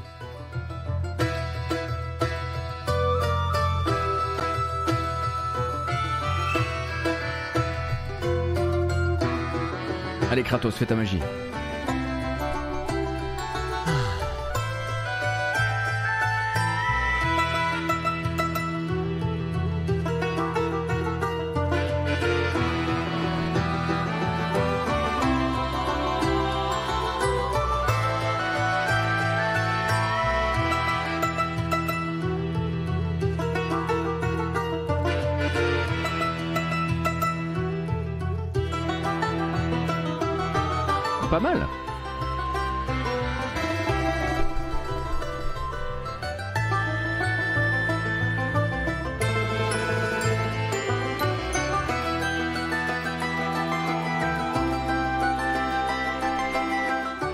Assez fier de moi sur celui-ci.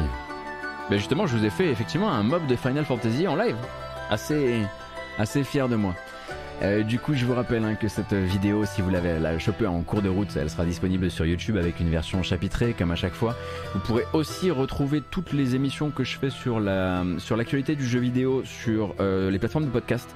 Vous cherchez simplement la matinale jeu vidéo et vous trouverez ça sur euh, euh, Apple Podcast, Google Podcast, Podcast Addict, Spotify, Deezer, c'est un peu partout. Donc voilà, si vous voulez rattraper ça dans les transports, dans les transports, dans les transports, euh, euh, c'est le the place to be. Alors il y a évidemment tous les trailers qui sont diffusés aussi à l'audio parce que je ne fais pas de recoupe exprès pour l'occasion, mais c'est pas voilà, ça vous permet en tout cas de, ça met une ambiance, une ambiance particulière certes, mais une ambiance quand même. Et je pense qu'on peut repartir. En revanche, on fait plus la fête. La bamboche, c'est terminé. Allez, va-t'en, Kratos. Ah, on garde ça. C'est une idée, hein. C'est une idée, mais. Mais non. Vous êtes là parce que Lost est en maintenance Eh ben, c'est parfait. On va parler un petit peu de Team 17. J'aurais préféré qu'on ne parle de Team 17 que la semaine dernière, mais c'est déjà l'heure d'en reparler et pas forcément pour les meilleures raisons. Donc vous avez peut-être suivi la récente percée ratée de l'éditeur britannique dans le monde des NFT. Donc ils avaient décidé de céder les droits d'exploitation des personnages de Worms, donc des vers de terre de différentes euh, couleurs, euh, costumes, machins, euh, maquillage, perruques, etc. à une entreprise donc spécialisée dans la vente de collections collector de ces fameux jetons non fongibles dont on entend parler absolument tous les jours désormais. Et donc ça s'est mal passé très mal passé. Les joueurs ont sorti les fourches, les partenaires de travail également, notamment les développeurs qui étaient signés pour un contrat d'édition chez Team 17, euh, et même parfois l'un d'eux en tout cas, euh, qui a menacé de signer son prochain jeu ailleurs tant qu'il persisterait dans cette voilà. Et donc l'éditeur s'est distancié de tout ce merdier, tout du moins pour l'instant. On avait cependant une info qui a mené à notre article du jour, celui dont on va parler aujourd'hui. Euh, en fait, rares semblaient être les personnes employées de Team 17 qui avaient été mises au courant euh, de la diffusion publique d'un tel projet. Donc la plupart ont découvert ça le jour même avec la levée de boucliers, dont manifestement les community managers de l'entreprise qui un jour sont arrivés face à leur colonne de reply et c'était l'incendie. Du coup, Eurogamer s'est dit qu'ils allaient partir discuter avec ses employés, recueillir leurs ressentis euh, sur la récente euh, pirouette. Et du coup, ben, le magazine, en allant simplement discuter avec des gens de leurs ressentis sur une, euh, ce, qui, bah, ce qui est un fiasco de communication, eh ben, a levé le voile sur un sacré bordel qui semble être un secret de polichinelle dans l'industrie depuis très longtemps et qui n'avait pas forcément été très documenté jusqu'ici. Donc alors c'est un article pas très très fun à lire, hein. c'est pas fun à lire pour un sou même, euh, qui, va vous raconter, euh, qui va vous raconter en substance euh, comment cet éditeur dont la patronne Debbie Bestwick, oui Debbie Bestwick brasse des millions, hein. c'est l'une des plus grandes fortunes du jeu vidéo britannique. elle, comment cette entreprise-là paie mal, voire très très mal ses équipes, sous-dimensionne ses équipes aussi il est soumis à énormément de surtravail, et se moque bien d'ailleurs des petites gens, que ce soit les employés du contrôle qualité ou des personnes qui seraient en situation soit de harcèlement, soit euh, de discrimination, et qui euh, voudraient se plaindre au, euh, au RH. Hein. Vous connaissez un peu l'histoire, c'est toujours un peu la même affaire malheureusement. Bref. On parle d'une entreprise où le salaire, le salaire, annuel moyen d'un agent de contrôle qualité, donc de QA, d'assurance qualité, ne dépasserait que rarement les 20 000 euros par an. ce qui est considéré en interne comme un mieux euh, par rapport aux années 2015 où en fait il était commun d'être payé un tout petit peu au-dessus du SMIC à peine. Et donc sur fond, tout ça, sans grande surprise, d'une culture d'entreprise qui est tournée vers les périodes de crunch enchaînées, net sur ton compte Silvartas. Euh, de périodes de crunch enchaînées d'une sur l'autre, de dépassements horaires hyper importants, euh, d'employés qui tirent la sonnette d'alarme mais qui ne sont jamais entendus, pendant que Debbie Westwick, euh, Westwick ou Bestwick, je ne sais plus, elle pèse plus de 200 millions de livres, fait étalage de sa fortune dans les ah, il vient de me chercher, dans les locaux et ce livre a des comportements dignes d'une comédie américaine satirique quoi, c'est-à-dire que euh, quand on se retrouve à lire dans un papier de ce genre que la, la bosse de l'entreprise depuis des années demande à ses employés d'emballer pour elle ses cadeaux de Noël à sa place chaque à chaque Noël, euh, donc pression sur les employés, culture de présentéisme absolument abusif, report de toute la pression d'un mauvais lancement du jeu sur les équipes sous-staffées pour maximiser les profits. Donc elles étaient sous-staffées pour maximiser les profits et c'est elles qui bouffent ensuite la pression quand ça s'est mal passé. Dans l'article, vraiment, Debbie Bestwick, c'est vraiment The Office rencontre James Bond, quoi. Le méchant de James Bond et, The Office euh, en même temps. Et donc, euh, certains employés doivent sauter des repas pour économiser parce qu'ils ne peuvent tout simplement pas se payer des repas, trois repas par jour. Mais pour elle, les salaires sont adéquats. Elle a déjà été confrontée plusieurs fois sur le sujet. Les salaires sont adéquats. Les bonus exceptionnels sont rabotés au dernier moment quand un jeu ne marche pas, mais pas les siens. Euh, elle fait la chasse aux esprits négatifs qui ne défendent pas le mindset de l'entreprise, euh, qui consiste en gros à tout faire pour la réussite des jeux sans poser les questions qui fâchent. Et donc, à côté de ça, hein, Debbie Westwick, elle passe son temps hein, justement à faire la promotion de son statut de femme dans l'industrie. Mais Team 17 semble être un endroit où, justement, selon l'article euh, de, selon l'article du jour, les RH rangent les plaintes dans le tiroir du bas et font leur possible hein, pour, que, pour minimiser les événements et maintenir les concernés en place. Donc c'est une lecture assez longue et assez lourde, euh, mais qui vient poser en fait une tonne de parallèles avec d'autres plus gros poissons, genre Activision, d'un côté un management complètement déconnecté et de l'autre des équipes qui luttent pour faire changer les choses, qui se rassemblent presque en famille en attendant que la prochaine embauche, la prochaine personne qui rejoint le top management de l'entreprise soit celle qui permettra de faire changer les choses. Euh, mais donc voilà, comme quoi, comme on le dit très souvent ici, hein, ce n'est absolument pas l'apanage euh, d'Activision, ce n'est absolument pas l'apanage de Riot. Euh, vous pouvez aussi vous appeler Team 17, éditer toute l'année. On se calme en revanche sur le, langage sur le chat, s'il vous plaît. et à côté de ça, donc là, comme je le disais, vous, vous pouvez vous appeler Team 17, éditer toute l'année des jeux dont tout le monde, ne les connaît pas forcément, euh, et grosso modo, euh, avoir très peu de dans votre portefeuille de, de marques des choses qui soient extrêmement, euh, connues et pourtant bah, déjà être euh, l'une des plus grandes fortunes du jeu vidéo britannique et vous comporter comme ça et avoir une telle politique et une telle culture d'entreprise. Donc en fait Eurogamer ils sont arrivés, ils étaient juste là genre euh, t'en penses quoi de ce qui s'est passé avec les NFT et ils sont tombés sur bah, un incendie quoi.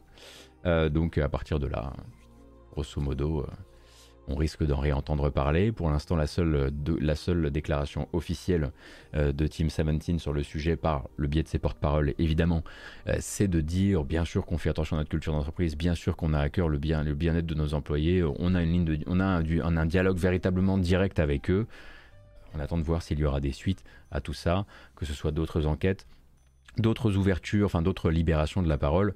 Moi, très honnêtement, je suis beaucoup de développeurs, euh, notamment britanniques, euh, des gens qui, ou même des gens qui sont depuis devenus euh, des streamers ou qui sont allés faire de l'indépendant, ce genre de choses. Quand l'article est tombé, tout ce qu'il y avait, c'était, bah oui, en fait, c'est extrêmement connu.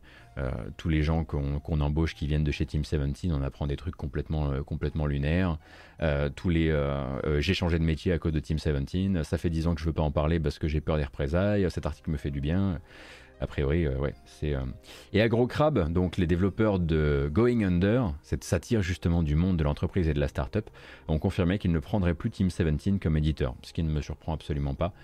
Bah, déjà vu que leur jeu c'était littéralement parler de ça, quoi.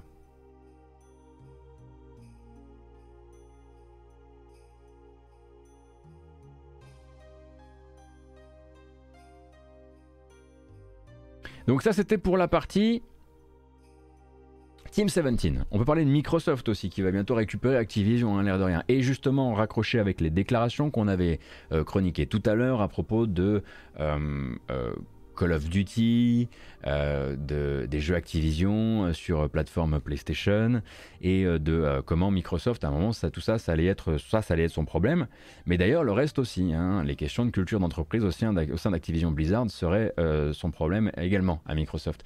Et du coup bah, dans le même objectif qui consiste à faire des déclarations qui disent regardez toutes les, toutes les belles choses qui vont arriver avec ce changement eh bien, le président de Microsoft, Brad Smith, a répondu dans une interview à CNBC euh, et clarifié un peu les choses quand on lui a demandé si Microsoft envisageait des grosses modifications dans les hautes sphères des différentes antennes Activision, Blizzard et King, euh, si jamais il devait ne pas y avoir euh, suffisamment de changements. Et donc, Évidemment, hein, il va y avoir ce départ de Bobby Kotick, dont on, qui n'est pas confirmé avec les bons mots, mais dont on comprend, c'est un non-dit, on comprend avec une quasi-certitude que dès que Microsoft prendra le contrôle, l'intermédiaire Bobby Kotick aura rendu les clés et ira faire autre chose. Mais ensuite, il reste les autres managers des différentes antennes et grosso modo euh, des gens euh, qui euh, des gens qui pourraient porter une ancienne culture d'entreprise que Microsoft ne voudrait pas dans son sein en tout cas pas de manière publique grosso modo Brad Smith ce qu'il dit c'est que l'idée qu'il y ait de très forts changements au plus haut des différentes antennes n'est pas à exclure, mais que tout dépendra des progrès que réussissent à accomplir chaque filiale d'ici d'ici à ce que Microsoft entre en, contrôle de ses filiales. Il dit qu'il y aura quoi qu'il arrive du changement et que tout ce petit monde va euh, de façon réorganiser sa manière de travailler et de répondre d'un point de vue hiérarchique, mais que tout en fait se commence à se jouer maintenant. Et la citation euh, de Brad Smith, elle est assez claire. Le plus important, c'est de voir cette culture évoluer et nous verrons comment les entreprises se débrouillent entre maintenant et la clôture de l'accord, si l'accord reçoit un feu vert. Ensuite, nous aurons les mains libres pour nous assurer que nous avons les bonnes personnes au bon poste. Donc là, c'est très clair, c'est un message envoyé à deux personnes en même temps, à deux instances en même temps. D'un côté, au cadre actuel, au cadre très haut placé des différentes antennes, notamment Blizzard, qui consiste grosso modo à leur reconfier leur rôle individuel dans cette affaire. En gros, si, euh, vous avez, si vous passez la prochaine année et demie à tout mettre sous le, tapis, il y a quand même de grandes chances que nous, une fois qu'on fasse notre audit, on essaie au moins de ne pas passer pour des truffes et du coup vous risquez de sauter. Et évidemment, la deuxième instance à qui on, on envoie ce message, bah, c'est assez simple. Hein. Euh, c'est les régulateurs. C'est les régulateurs qui sont en train de regarder actuellement le projet de rachat pour savoir si, de manière globale, c'est une bonne ou une mauvaise chose. Certes, d'un point de vue des marchés, euh, certes, d'un point de vue, bah, comme, voilà, comme peut le faire l'autorité des marchés américains, mais aussi tout simplement quelles sont les projets et même les projets sociaux. Donc tout ça c'est aussi de la com, ne l'oublions pas. Mais c'est de la com qui peut parler à plusieurs personnes en même temps.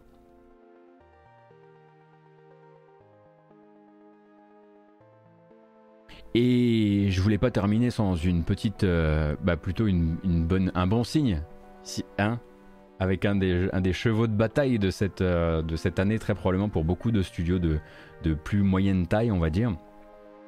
Euh, euh, Yoxotot, ils n'ont pas du tout encore parlé de regroupement, euh, euh, comment, dire, ça, géographique des développeurs.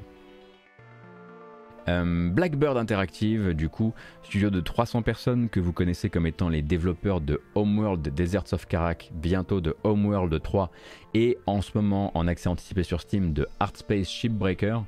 Je sais pas si vous voyez le jeu où on découpe des morceaux, des carcasses de vaisseaux on est une sorte de ferrailleur, on travaille dans une casse spatiale, vous voyez un peu ce truc? Voilà. Donc Blackbird Interactive passe de manière permanente à la semaine de... Ah oui, il y a Crossfire Legends aussi. À de manière permanente pardon, à la, à semaine de 4 jours. Donc ils sont 300, mais tout le monde ne travaille pas sur tous les projets en même temps. Vous vous doutez bien que c'est une petite équipe qui bosse sur Artspace pendant que le gros de l'équipe est en train de travailler sur euh, Homeworld 3. Donc après l'ouverture d'un sondage en septembre dernier, sondage qui visait à jauger de l'intérêt justement des salariés pour une organisation du travail en semaine de 4 jours du lundi au jeudi, l'entreprise a donc décidé de passer à 3 mois de test, avec à ce moment-là énormément de doutes en interne. Tout ça, ça nous vient d'un article qui est dans le Washington Post que je vous recommande de, lire parce qu'il est très bien. Et donc, le but c'était de procéder à 3 mois de test et euh, les tests ont été concluants. Euh, le but étant, sans perte de salaire, Alpha Blue Light, euh, le but étant pour les employés donc de vérifier pour eux euh, et pour eux, pour leur intérêt particulier, mais aussi pour l'intérêt de l'entreprise, les, patrons, pour voir si tout ça, ça pouvait se mettre en, mouvement ensemble et s'aligner. Et surtout, le but, c'était de réaliser les efforts et les transformations nécessaires pendant cette, cette période de trois mois pour voir si ça fonctionnait.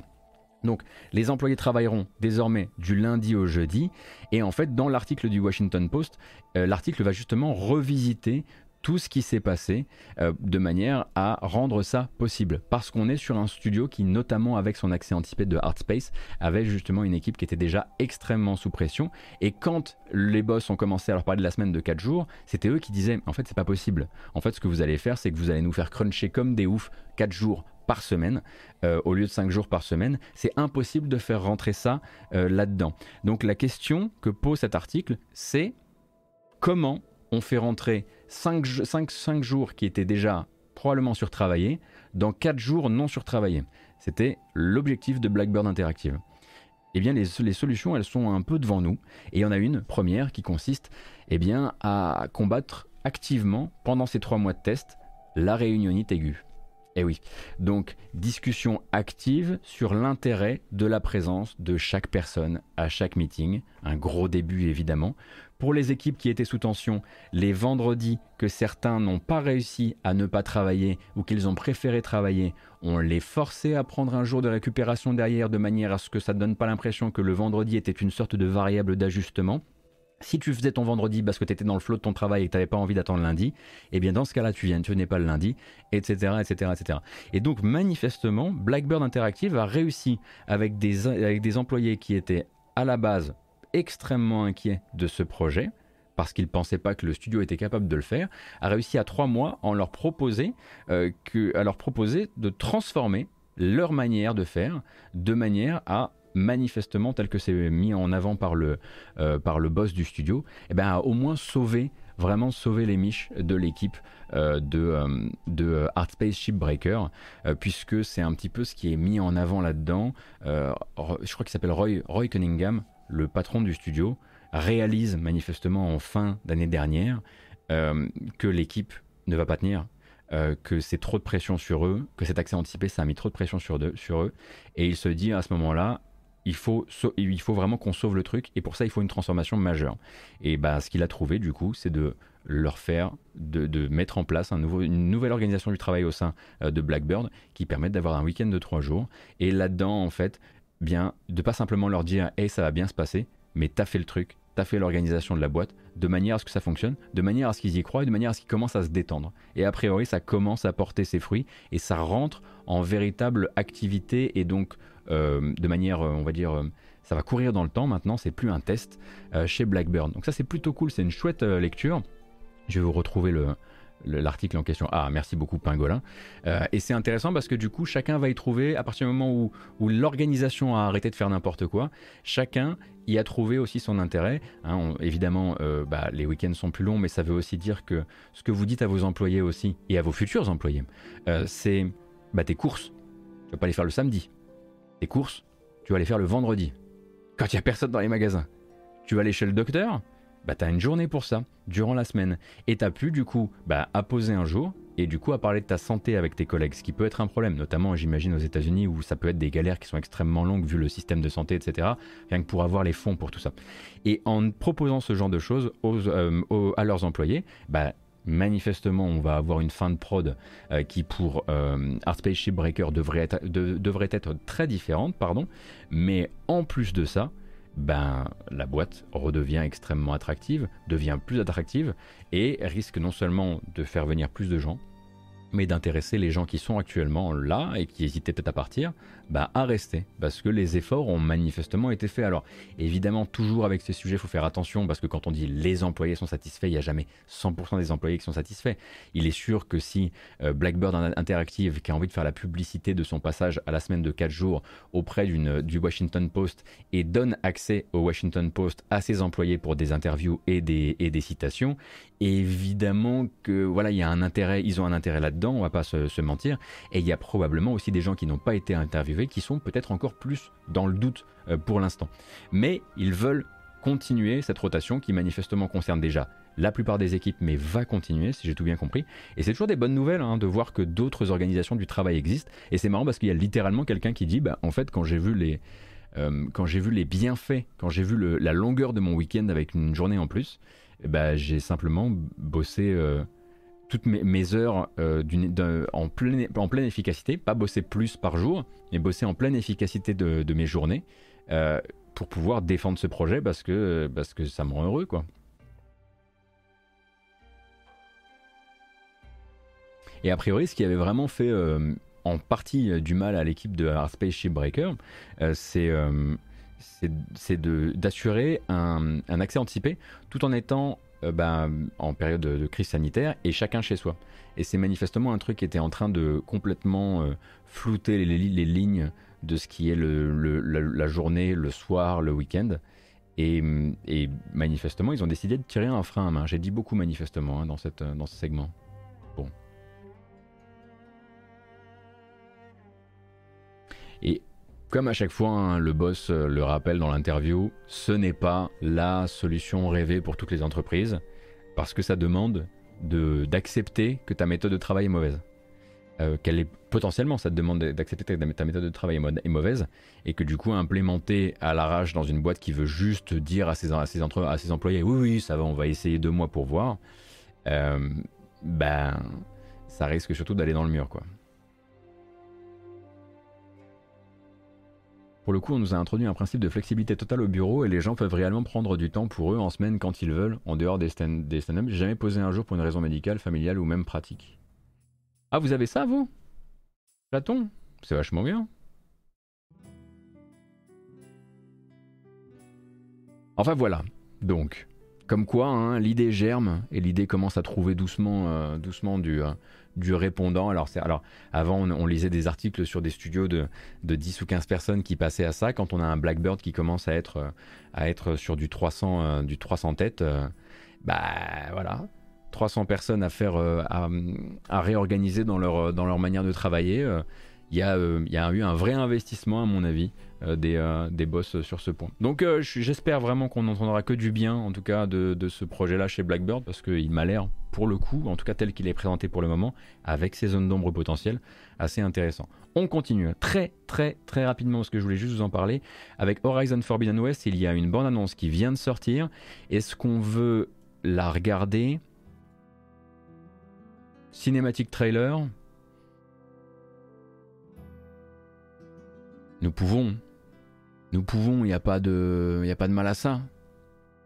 J-7. allez, on y va, on y va, mais si. Après, il y aura encore des bonnes annonces, on n'a pas fini. Hein. Et ça charbonne aujourd'hui, hein, je vous ai prévenu.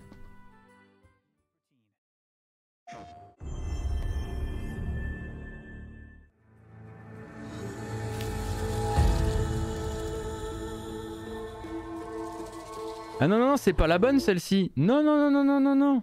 Non, non, non, non, non, non, non, non. Ils ont essayé de m'avoir. Moi, je les connais. Hein. Je les connais toutes, moi. Ma... Alors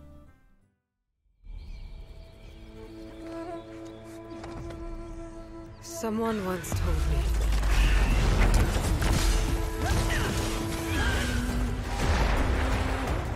That the strength to stand alone strength to make a stand.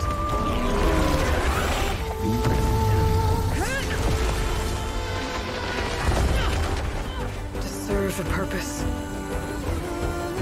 greater than myself. And for the good of all. I carry those words with me on the hunt, no matter where it takes me. And now, I'll carry them with me into the Forbidden West. Rated T for Teen. Rated T for Teen, d'accord, très bien. Donc c'est le nouveau trailer de Horizon Forbidden West. Ça commence à en faire un paquet là. Hein. Celui-ci c'est le cinématique trailer. Je rappelle que le jeu sort le 18 février prochain. Un peu moins gameplay celui-ci hein, quand même. Euh, pour les autres informations, sachez que on vient de taper a priori, en tout cas la déclaration officielle veut que Horizon Zero Dawn et dépasser les 20 millions de copies distribuées. On l'imagine du coup euh, sur toutes les plateformes sur lesquelles il est disponible. Il n'y en a pas énormément, mais quand même. Et pour les autres petits trucs qui pourraient vous intéresser, j'avais dit et je m'étais trompé, euh, que Sony, effectivement, vous avait montré un petit 30 secondes de gameplay du jeu sur PS4 Pro, mais que je pensais pas qu'ils allaient aller jusqu'à montrer le jeu sur PS4 FAT. Pourtant, c'est le cas. Donc si vous allez sur la chaîne de PlayStation, vous trouverez alors 30 secondes et il se passe pas grand chose, mais vous voyez le jeu un tout petit peu mini tourné sur PS4. Vous verrez qu'au niveau du piqué, il y a déjà on va dire, pas mal de, sacrifices. Et on imagine qu'avec la résolution adaptative, à partir du moment où on va rentrer dans, du combat, ce sera peut-être pas incroyable. Mais ce sera peut-être au moins au niveau euh, de Horizon Zero Dawn, qui, avait, qui déjà, euh, qui pouvait euh, se tenir pas trop mal sur ses deux jambes sur PS4 quand même. donc voilà peut mauvaise langue, mais je suis pas mauvaise langue, je suis désolé. Regardez la vidéo, vous verrez bien qu'au niveau du piqué, euh, à partir du moment où ça va s'exciter au niveau des, au niveau FX, ça va, devoir faire des sacrifices un minimum sur la, résolution. Hein. Cependant, autre truc qui à mon avis pourrait être intéressant pour vous, c'est ça. Euh, sur le PlayStation Blog, vous avez un article qui vous parle notamment des nombreuses options d'accessibilité. Hein. Vous savez que Sony, comme quelques autres, comme Ubisoft d'ailleurs, euh, sont, euh, enfin voilà, essaient de faire le maximum de ce côté-là. Et donc là, vous avez une liste de tout ce que Horizon Forbidden West va vous proposer en termes d'accessibilité. Alors des tutos, mais aussi donc une des réaffectations de certains aspects des contrôles pour les rendre plus accessibles, par exemple aux personnes en situation de handicap ou pour voilà tout autre tout autre besoin que vous pourriez avoir, et des, ajustements également de la difficulté. Et il me semble que c'est également là-dedans, au détour de ce qui est donc de l'assistance au gameplay, il me semble que c'est là qu'on nous apprend également que le jeu proposera de la correction de visée au 6 axis. C'est plutôt pas mal parce que je crois que ça manquait dans le 1.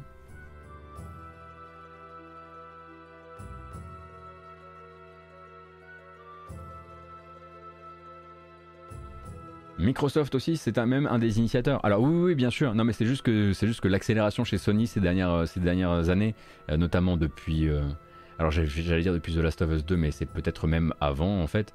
Euh, ils ont rejoint le, enfin voilà. En tout cas, chez les gros, c'est en train de devenir effectivement, on, on, ne plaisante plus. Correction de visée au six axis. Euh, bah, vous voyez, ce qu'on appelle le six axis, quoi. Ok? Non mais maintenant j'imagine ça veulent plus comme ça, mais bon. Motion gaming, le gyroscope, moi j'ai essayé de faire ça un peu branding quoi, mais vous avez pas aimé, vous avez pas aimé, je comprends, pas de souci. Alors, euh, tiens, tant qu'on y est, Crafton, l'éditeur coréen qui fonce vers les NFT. Euh, non, non, non, c'est bon, j'ai pas, besoin, non, non, ça va. Euh, non, en revanche, effectivement, on peut parler du fait que ce sont. Alors, on entre dans les derniers jours pour l'anthologie de JV Le Mag volume 2, et que forcément, j'allais en placer une pour les copains si vous n'êtes pas au courant. Donc, l'anthologie volume 2 de JV Le Mag, c'est un projet Ulule qui permettra d'obtenir un bien beau bouquin euh, sur lequel vous pourrez récupérer, bah, avoir justement une anthologie de ce que le magazine euh, a produit. je voulais simplement vous en parler rapidement. Ils sont à 16 329 euros sur les 18 000 attendus, donc 90% de l'objectif. Et du coup, euh, vous pouvez contribuer au projet à partir de 1 euro et ça se termine dans 7 jours. Euh, si je dois faire des sponsors, je préfère que ce soit celle-ci hein, pour la presse. Voilà, ça me paraît être plutôt dans mon segment de marché. Euh, si tu as besoin d'une news, je peux annoncer la publication de mon test d'Infernax. Ah, et eh ben justement, Infernax sera un des jeux de la semaine prochaine. Un Castlevania. Metroidvania ou Castlevania? Je ne saurais dire. Mais en tout cas, c'est Von qui le teste sur euh, Gamecult euh, et son test est sorti. Mais ça sort la semaine prochaine. Hein. il a de l'avance. Absolument Metroidvania. Très bien. Et une toute dernière news. Non, alors les droits, oui, alors oui, les droits d'adaptation cinéma, cinéma et jeux vidéo de Tolkien sont à vendre. Voilà. On en reparlera quand ça prendra du sens pour nous en tant que consommateurs, mais euh, voilà. Et il y en a une que j'aimerais un petit peu travailler plus en profondeur. Euh, qui est tombé ce matin et j'avais déjà pas mal de pain sur la planche. Euh, mais donc on parle souvent de Marty O'Donnell, donc le compositeur historique des premiers Halo, euh, puis de Destiny. la dernière fois qu'on a parlé de lui, c'était surtout pour son embrouille légale avec Bungie, où il avait été beaucoup plus fautif qu'on ne pourrait le croire, hein, même si le garçon a tendance à se présenter plutôt en victime, où il avait été condamné manifestement, enfin il avait été condamné pardon, à détruire donc le matériel composé pour Destiny parce qu'il était incapable de, ne pas essayer de le distribuer malgré le fait qu'il n'avait pas le droit de le faire. Euh, et à côté de ça, il avait été condamné à verser à Bungie 100 euh, 000 dollars de dommages et intérêts. Depuis, il se faisait un petit peu, on va dire, euh, discret. Il est toujours effectivement co-fondateur du studio qui travaille sur Six Days in Fallujah, mais on n'entendait plus trop. Et de temps en temps, il y avait effectivement, je monte mon Discord il, est, voilà, il travaille beaucoup sur l'aspect communautaire des choses et le côté très fanboy que peuvent avoir les gens. Euh, et bien Marty O'Donnell, accompagné donc par son ami de toujours et co-compositeur de, toujours Michael Salvatori, euh, a décidé d'attaquer Microsoft en justice. Euh, d'attaquer Microsoft en justice en gros pour toute une série d'impayés euh, à travers les années, à travers les années passées à travailler sur euh, Halo. Et en gros, il voudrait euh, ben, à la fois avoir récupéré de l'argent, notamment ben, il y a une espèce de, très grande, de, très grand dossier qui consiste à prouver qu'il y a eu, qu'il y a eu des impayés à travers quoi, à travers 20 ans, un truc comme ça. Euh, qu'à côté de ça, euh, il estimait euh, complètement irrespectueux que ni lui ni Michael Salvatori, qui ont tant travaillé sur, la bande, sur les bandes originales des Halo, ne soient pas ne serait-ce que crédités comme compositeurs du thème original dans les crédits du récent Halo Infinite. il est également un petit peu gêné par le fait qu'une série Halo s'apprête à sortir sur, sur Paramount Plus et qu'il ne puisse rien toucher de tout ça alors que ce thème qu'il a composé, certes réorchestré, mais donc le motif qu'il a composé bah, va servir à la communication. Et il aimerait bien, tant qu'à faire, essayer bah, de récupérer un peu de blé là-dedans. Ça tombe bien, il en doit à Bungie. Euh, du coup, euh, ça serait vraiment très rigolo, comme je le disais sur Twitter tout à l'heure, euh, que Microsoft se retrouve à payer des dommages à O'Donnell, qui part directement chez Bungie, qui appartient désormais à PlayStation. Donc je vais étudier un petit peu mieux cette plainte et on en reparlera lundi bien dépioté cette fois-ci. Là c'est juste que le truc est tombé, j'ai fait mais qu'est-ce qu'il fait Mais qu'est-ce qu'il fait? Et j'ai pas eu le temps de le lire parce que c'était trop long et que j'avais trop de trucs à faire. Et maintenant, les bandes annonces, on y est, nous y sommes pour de vrai. Je vous, je vous jure qu'on y est. On va pouvoir regarder des trailers. Alors pas que de l'indé, attention. Euh, on va commencer avec quoi? Ah Ah bah celui-ci, c'est bah, un ressortissant du Nintendo Direct au final. Euh, Konami a sorti un jeu mercredi. C'est vraiment pas des blagues. Hein, donc Getsu Fumaden, Undying Moon, toujours en accès anticipé sur Steam pendant encore quelques jours, a sorti sa 1.0 sur Switch en surprise après le Nintendo Direct. Euh, donc c'est très inspiré par Dead Cells. Ce n'est évidemment pas un développement interne de chez Konami, hein, vous vous en doutez bien. Euh, il y avait eu, moi j'avais fait un stream, vous aviez vu aussi un, GK Live de Puyo à ce sujet. C'est vraiment le, c'est vraiment le Dead Cells, euh, le Dead Cells de Konami quoi.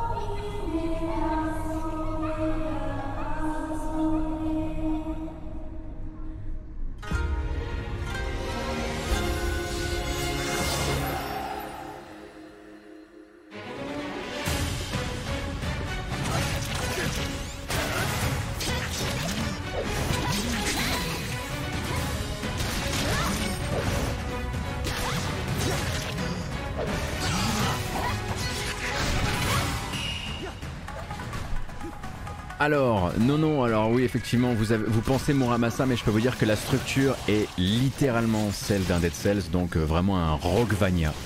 Euh, euh, c'est ni plus ni moins que ça. Avec cependant à la fois cette DA qui est potentiellement magnétique et pas mal de soucis de lisibilité aussi, mais on finit par s'y faire. Le jeu est disponible en accès anticipé sur Steam depuis un certain temps maintenant. Il sortira d'accès anticipé sur Steam le 17 février donc la semaine prochaine, mais il est déjà disponible dans sa version Switch en 1.0 et ce depuis euh, deux, jours maintenant. Voilà. Oui, on l'a déjà vu ce jeu-là, mais tant que c'était pas sur Switch, bah vous, avez pas réagi. Je vous ai montré le jeu, vous avez dit, on s'en fout. Hein. J'avais pas dit Konami et Switch, donc là il y avait personne. Mais bon, maintenant que c'est dit, évidemment tout le monde est là. Mais c'est quoi? Mais quoi? Mais c'est le nouveau Muramasa, incroyable.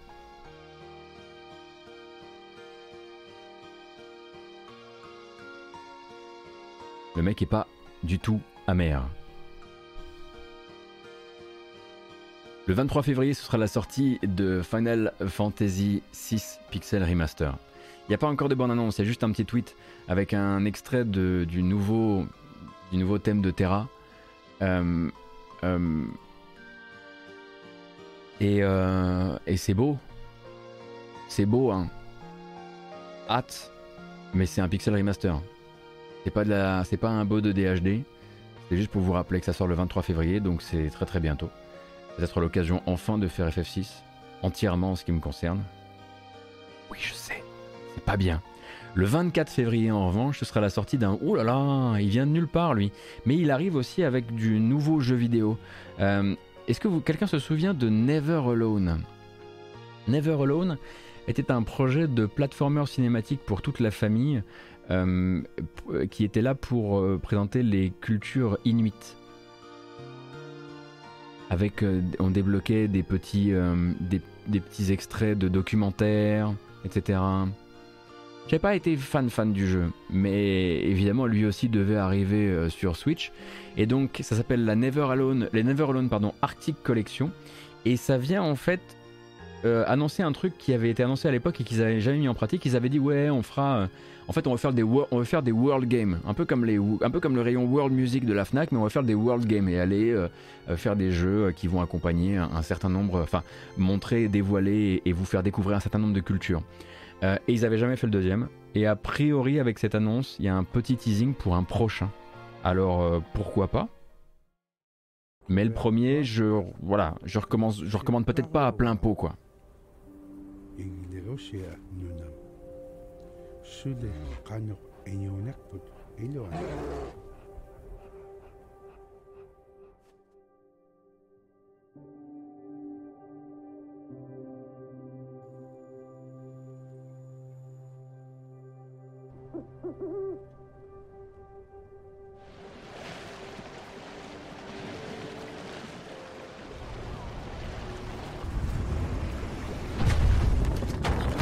Évidemment très inspiré par Limbo à l'époque. Hein. Très très très.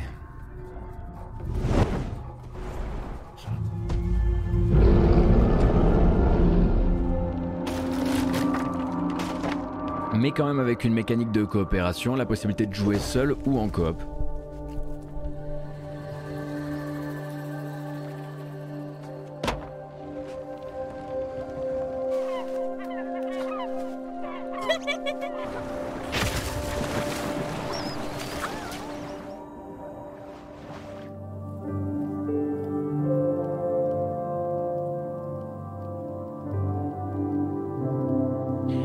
Il a une média, je sais pas si vous vous souvenez, mais après justement cette, euh, après l'époque de Never Alone, ils avaient essayé de se lancer dans le jeu à faire des jeux, je sais plus comment s'appelait leur projet là, qui était pas un Roblox, mais un truc un peu dans ce délire-là. Ils avaient plusieurs projets sur le feu, mais ils voulaient revenir au World Games. Et a priori, dans le communiqué autour de Never Alone et de cette euh, collection, ils parlent du fait qu'ils se verraient bien en sortir un deuxième, qui est très probablement du coup euh, en développement, mais dont on ne connaît pas pour l'instant euh, la teneur. Voilà donc. Et le 1er mars, un jeu blague qui devient un vrai jeu. On est chez Funcom. Et hum, c'était un jeu blague, hein. c'était vraiment hum, pour faire rire à la base, mais ça va exister pour de vrai sur PC et console. Est-ce que vous vous souvenez de Conan Chop Chop? Bah maintenant il a une date.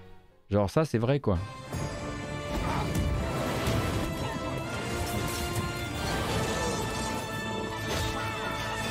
Any pro gamer tips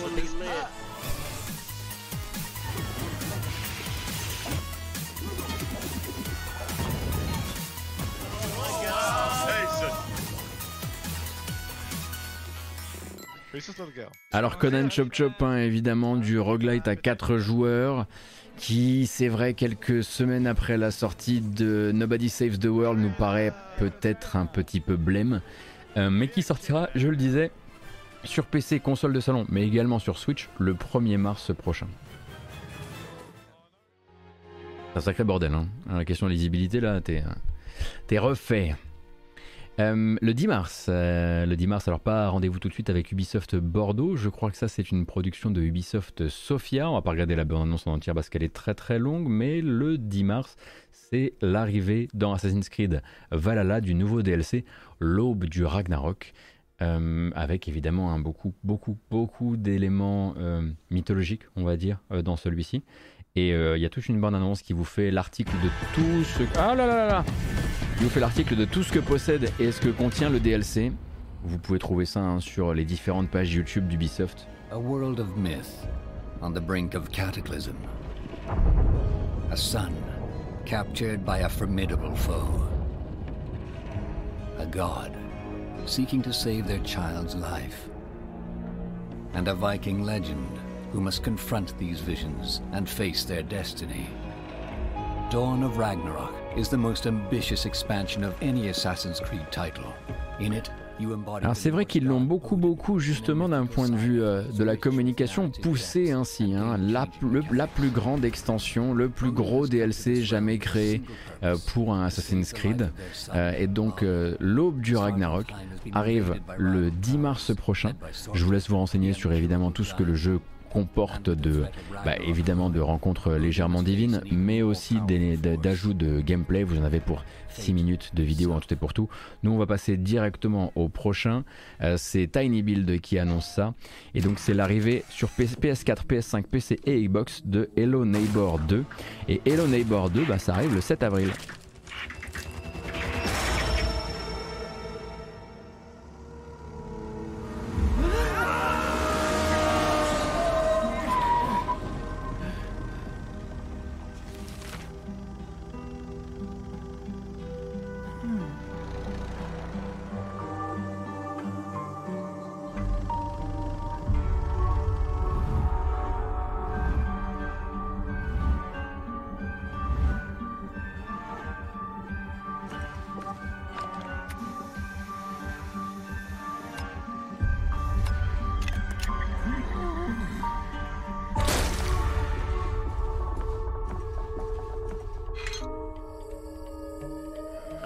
Il me semble qu'il y a déjà eu pas mal de previews autour de Hello Neighbor 2 et probablement beaucoup de previews vidéo parce que c'est un jeu qui est quand même. le premier a fait une grande partie de son business avec les créateurs de contenu, euh, avec les streamers notamment, etc. Donc euh, je pense qu'il doit déjà y avoir de quoi dire ou de quoi faire si vous voulez vous intéresser à l'état du jeu dans sa bêta. Mais donc voilà, cette nouvelle, euh, cette nouvelle date de sortie, le 7 avril. La question, qu'est-ce qu'on y fait? Le premier, on devait s'infiltrer chez son voisin sans se faire choper.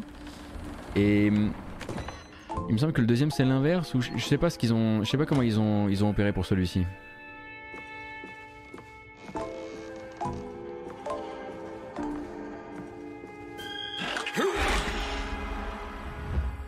Enfin, ce sont des jeux quand même très basés sur l'ambiance et sur la peur de se faire choper. Hein. C'est un peu le voilà, c'est pour ça qu'ils sont aussi tournés vers les gens qui crient très fort dans un micro. Non, je ne le streamerai jamais, jamais, mais jamais. Essayez pas ça, les Five Nights, les non, non, non. Le 10 mai en revanche. Eh ben, si vous le voulez, si c'est votre truc, si vous avez envie de d'action plateforme 2D euh, quand même un minimum sur le l'endurance, si je dis pas de bêtises, l'observation des animations et, les gros boss, eh bien la, suite pardon, euh, de Salt and Sanctuary, qui s'appelle Salt and Sacrifice, a calé sa date de sortie, bah justement ils l'ont fait durant le Nintendo Direct. Inquisitors come to the to seek purpose in their punishment.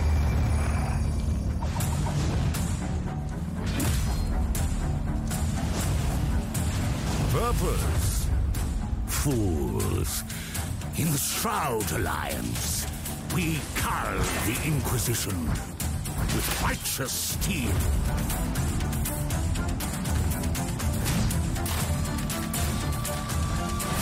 But if we turn against one another, the mages will triumph. Join the Dawnlight Order Help your fellow marked Inquisitors.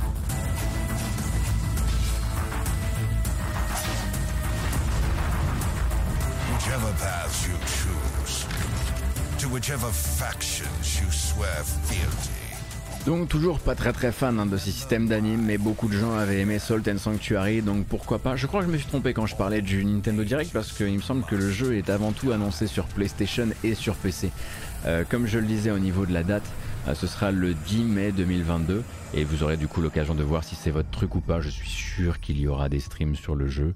Euh, j'en connais au moins un ou deux que ça va intéresser, ne serait-ce que parce que c'est dans leur, euh, dans leur segment, dans leur allée. Merci beaucoup Soyuz pour les 10 euros et merci Purusha tout à l'heure pour le prime, pardon, j'avais raté. Salt and Sacrifice. Le prochain s'appelle. Bah, il a un nom connu. il s'appelle Star Wars The Force Unleashed. Lui, en revanche, il a été montré durant le, durant le Nintendo Direct. Il arrive sur Switch le 20 avril, mais attention, il y a une petite surprise, c'est cette surprise dont je voulais vous parler, c'est la version Wii. Alors, si vous n'étiez pas familier de ce qui s'est passé autour de Force Unleashed, en gros, euh, de son passage vers d'autres plateformes vers la version Wii, ils se sont débarrassés d'une partie du moteur physique euh, qui était trop chiant et qui est grosso modo assez chiant. Euh, à coder et même assez chiant à adapter même à des machines euh, modernes. C'était une usine à gaz quoi. Et du coup, bah, c'est la version Wii qui arrive sur Switch. Il vaut mieux être au courant et donc regarder ensemble une bonne annonce avant de précommander. Et c'est le but de ces 53 secondes.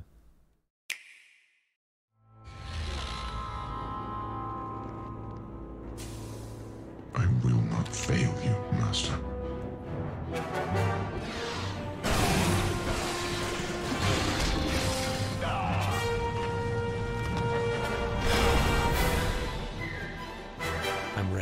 have served your purpose well. Vader won't always be your master.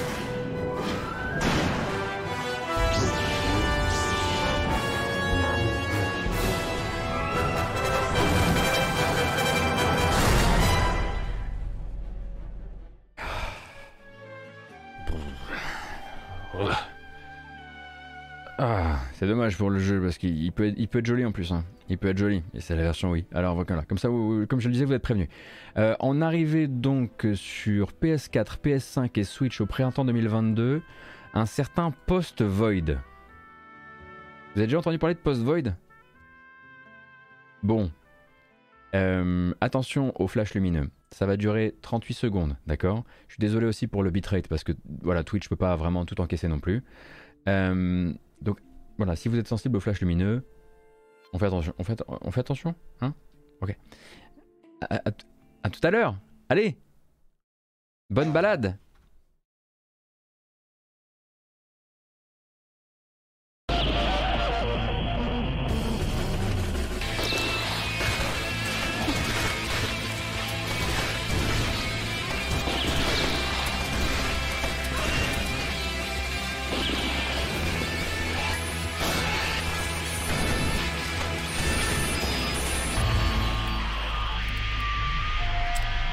C'est bon C'est terminé ça s'appelle Post Void, ça existe en fait hein, depuis août 2020 sur Steam.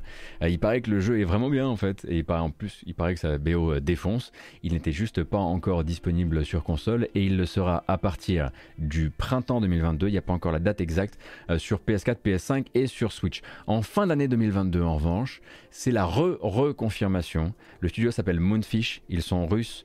On est toujours persuadé que ce jeu va être vachement moins bien que ses bandes annonces, mais on peut pas s'empêcher de regarder ses bandes annonces quand même.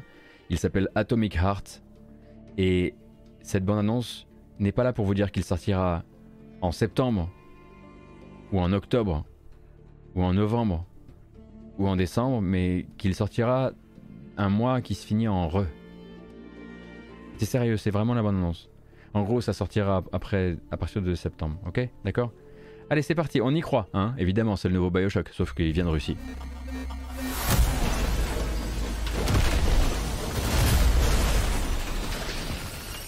Would you like to get genius abilities or control robots with your mind? Don't worry, honey. I'm okay. The procedure went well. Today it's just a matter of getting a polymer injection to become the human of tomorrow. There's a man in the facility. He's armed, and he's equipped with an experimental polymer glove. We have no chance. Become a part of the collective and acquire true superpowers. Hey, soldier. Wake up. You okay?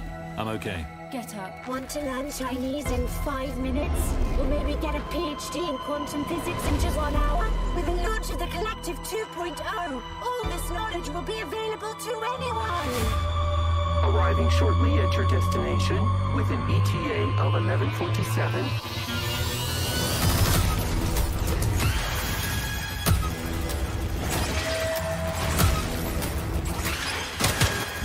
Now, shut up! Why the hell should I believe you all? We've got 30 seconds. Let's go. 30 seconds to what? And then it's total Biap his dad, son. That's what.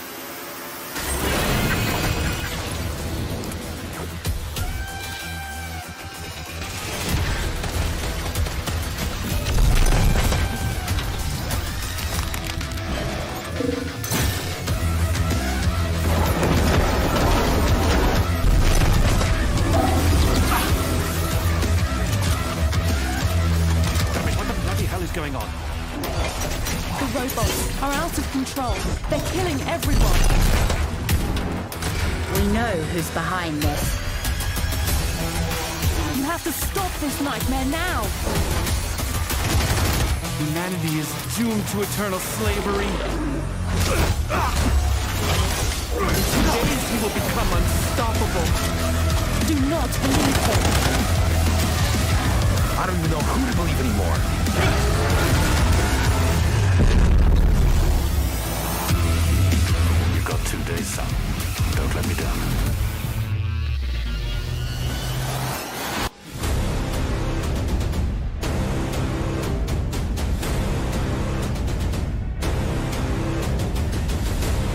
Regardez la subtilité du truc.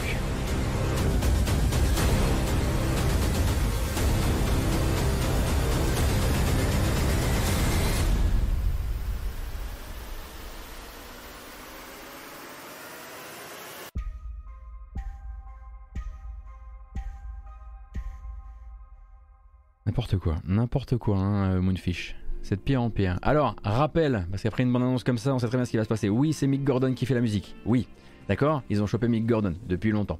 Euh, non, on sait absolument pas si ça va être aussi cool que ça en a l'air, parce qu'il y a encore un an, ils osaient pas trop montrer du gameplay. Et la, dernière fois qu'ils ont montré du gameplay, on était tous là, genre. Donc il faudrait vraiment que ça ait pris un grand, grand, grand coup dans le derrière durant la dernière euh, année et demie, on va dire, euh, par rapport à ce qui a été montré. Hein. Si ça se trouve, c'était de vieilles builds, on n'en sait rien. C'est censé être à la base, normalement, un espèce de d'immersive sim, mais plus il nous le montre, plus c'est juste un FPS avec la possibilité de faire des esquives. Alors on prendra ce qu'on nous donnera déjà, mais c'est prévu pour la fin de cette année sur PS4, sur PS5, sur Xbox One, sur Xbox Series, sur PC et évidemment dans le Game Pass. Est bien, que ça nous permettra du coup, vraiment, si on veut juste essayer, comme revisiter ce jeu comme le musée de ce qu'il aurait pu être, on passera par le Game Pass.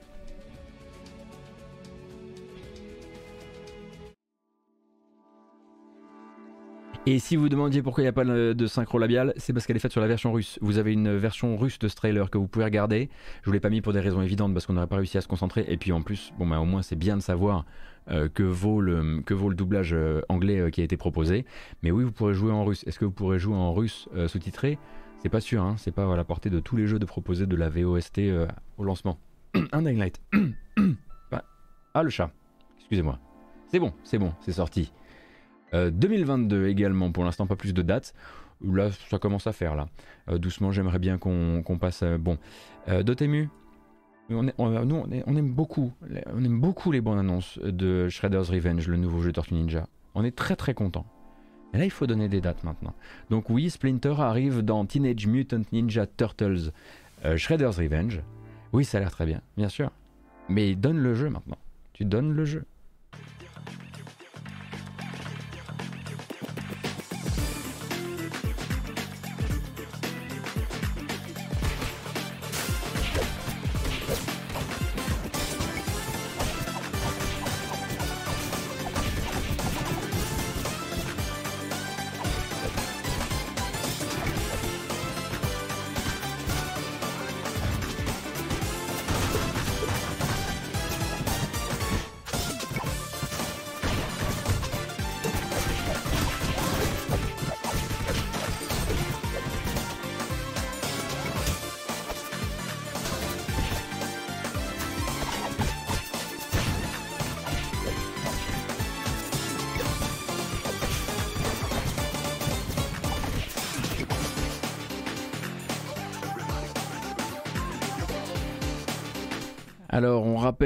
Base.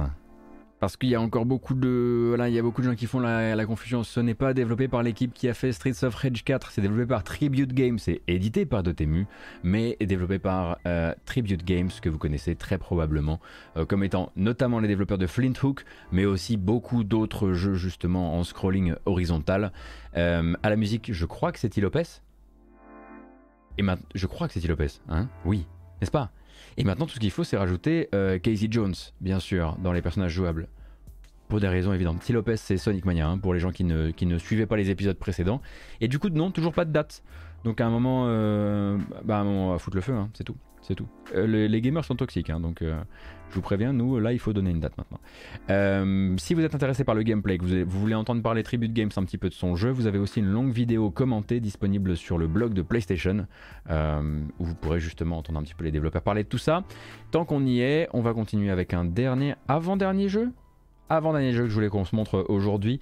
Il s'agit de euh, Mandragora.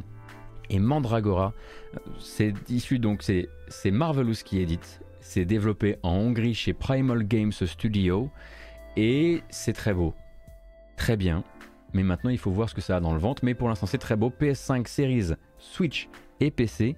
Pour l'instant, pas de date. Alors, euh, on va juste dire waouh, c'est beau.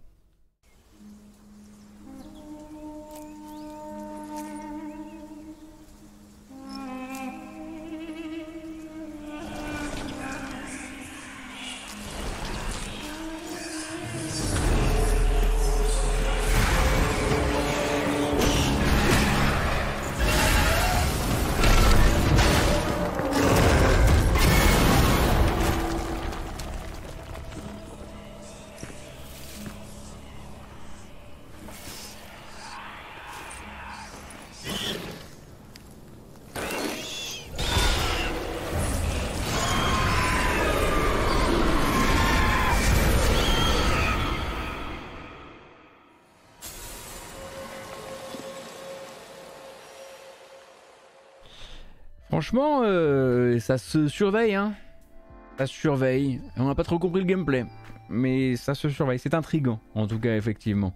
Plus intrigant encore, un autre jeu qui a été dévoilé par PlayStation sur le blog de PlayStation hier. Donc, un solo dev qui s'appelle Animal Well, qui sort sur PS5 et PC à une date non encore communiquée. Ce sera notre dernier trailer de la journée. Et je suis au regret de vous annoncer que je ne jouerai pas à Ori ensuite. Je vais devoir faire un raid et il faut que j'aille manger. Sinon, je vais tomber en vérité.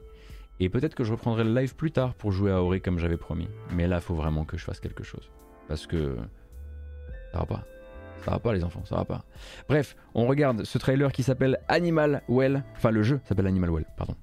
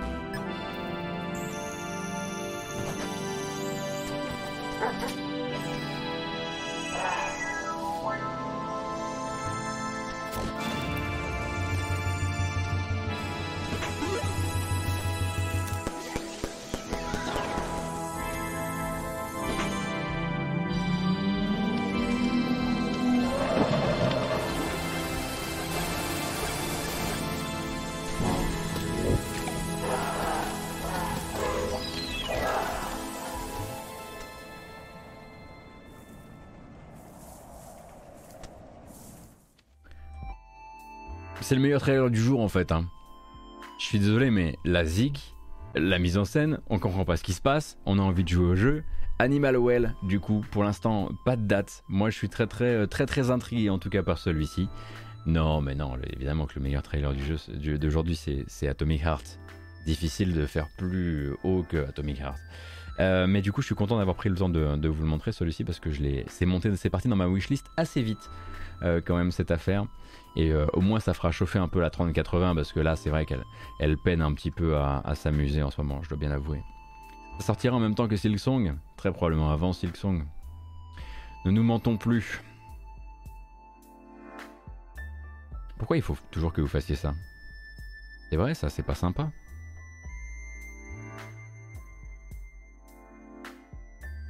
Hein? En même temps ça sort le 14, hein. enfin je veux dire c'est, en 3 jours donc... Euh.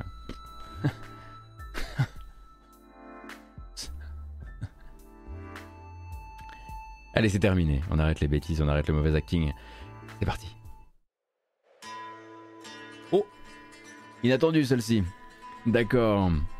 Et bien voilà, c'est terminé pour aujourd'hui la grâce matinale jeu vidéo. J'espère que ça vous a plu. On a fait le grand tour de l'actualité du JV. Tout ça, ça va s'en aller bien sûr sur YouTube avec une version chapitrée qui donnera elle-même une version audio disponible sur les plateformes de podcast. Pour ça, il vous suffira de chercher la matinale jeu vidéo sur les applications de podcast. Sur YouTube, il suffit d'aller sur youtube.com slash gotos et vous trouverez du coup euh, ma chaîne euh, YouTube. J'espère que ça vous a plu. Merci beaucoup d'être resté. Nous étions très nombreuses et nombreux ce matin, enfin cet après-midi. Donc euh, ça m'a fait extrêmement plaisir. comme je le disais, je vais raid quelqu'un, on va voir. Et je reprendrai probablement l'antenne un petit peu plus tard pour jouer un petit peu à Ori and the Will of the Wisps à la cool Wisps. C'est rigolo, c'est toujours aussi rigolo à dire. je vous donne rendez-vous, moi, quoi qu'il arrive, lundi matin pour les news jeux vidéo, comme d'habitude. Hein. le lundi matin, on fait le, surtout le calendrier des sorties de la semaine qui vient. Et puis il y aura probablement un ou deux trucs à dépioter, notamment cette histoire de Martine O'Donnell. Merci beaucoup à toutes et à tous. Merci pour les follow, merci pour les subs. Merci également pour les passages sur Utip. Si vous avez décidé de passer sur Utip, c'est le meilleur moyen de soutenir la matinale et je vous rappelle que vous pouvez y accéder en suivant le QR code qui s'affiche sur votre écran car nous sommes en, 2013, 2014, 2014 sûrement, un truc comme ça. Prenez grand soin de vous, des gros bisous, distanciés évidemment. Merci et à bientôt.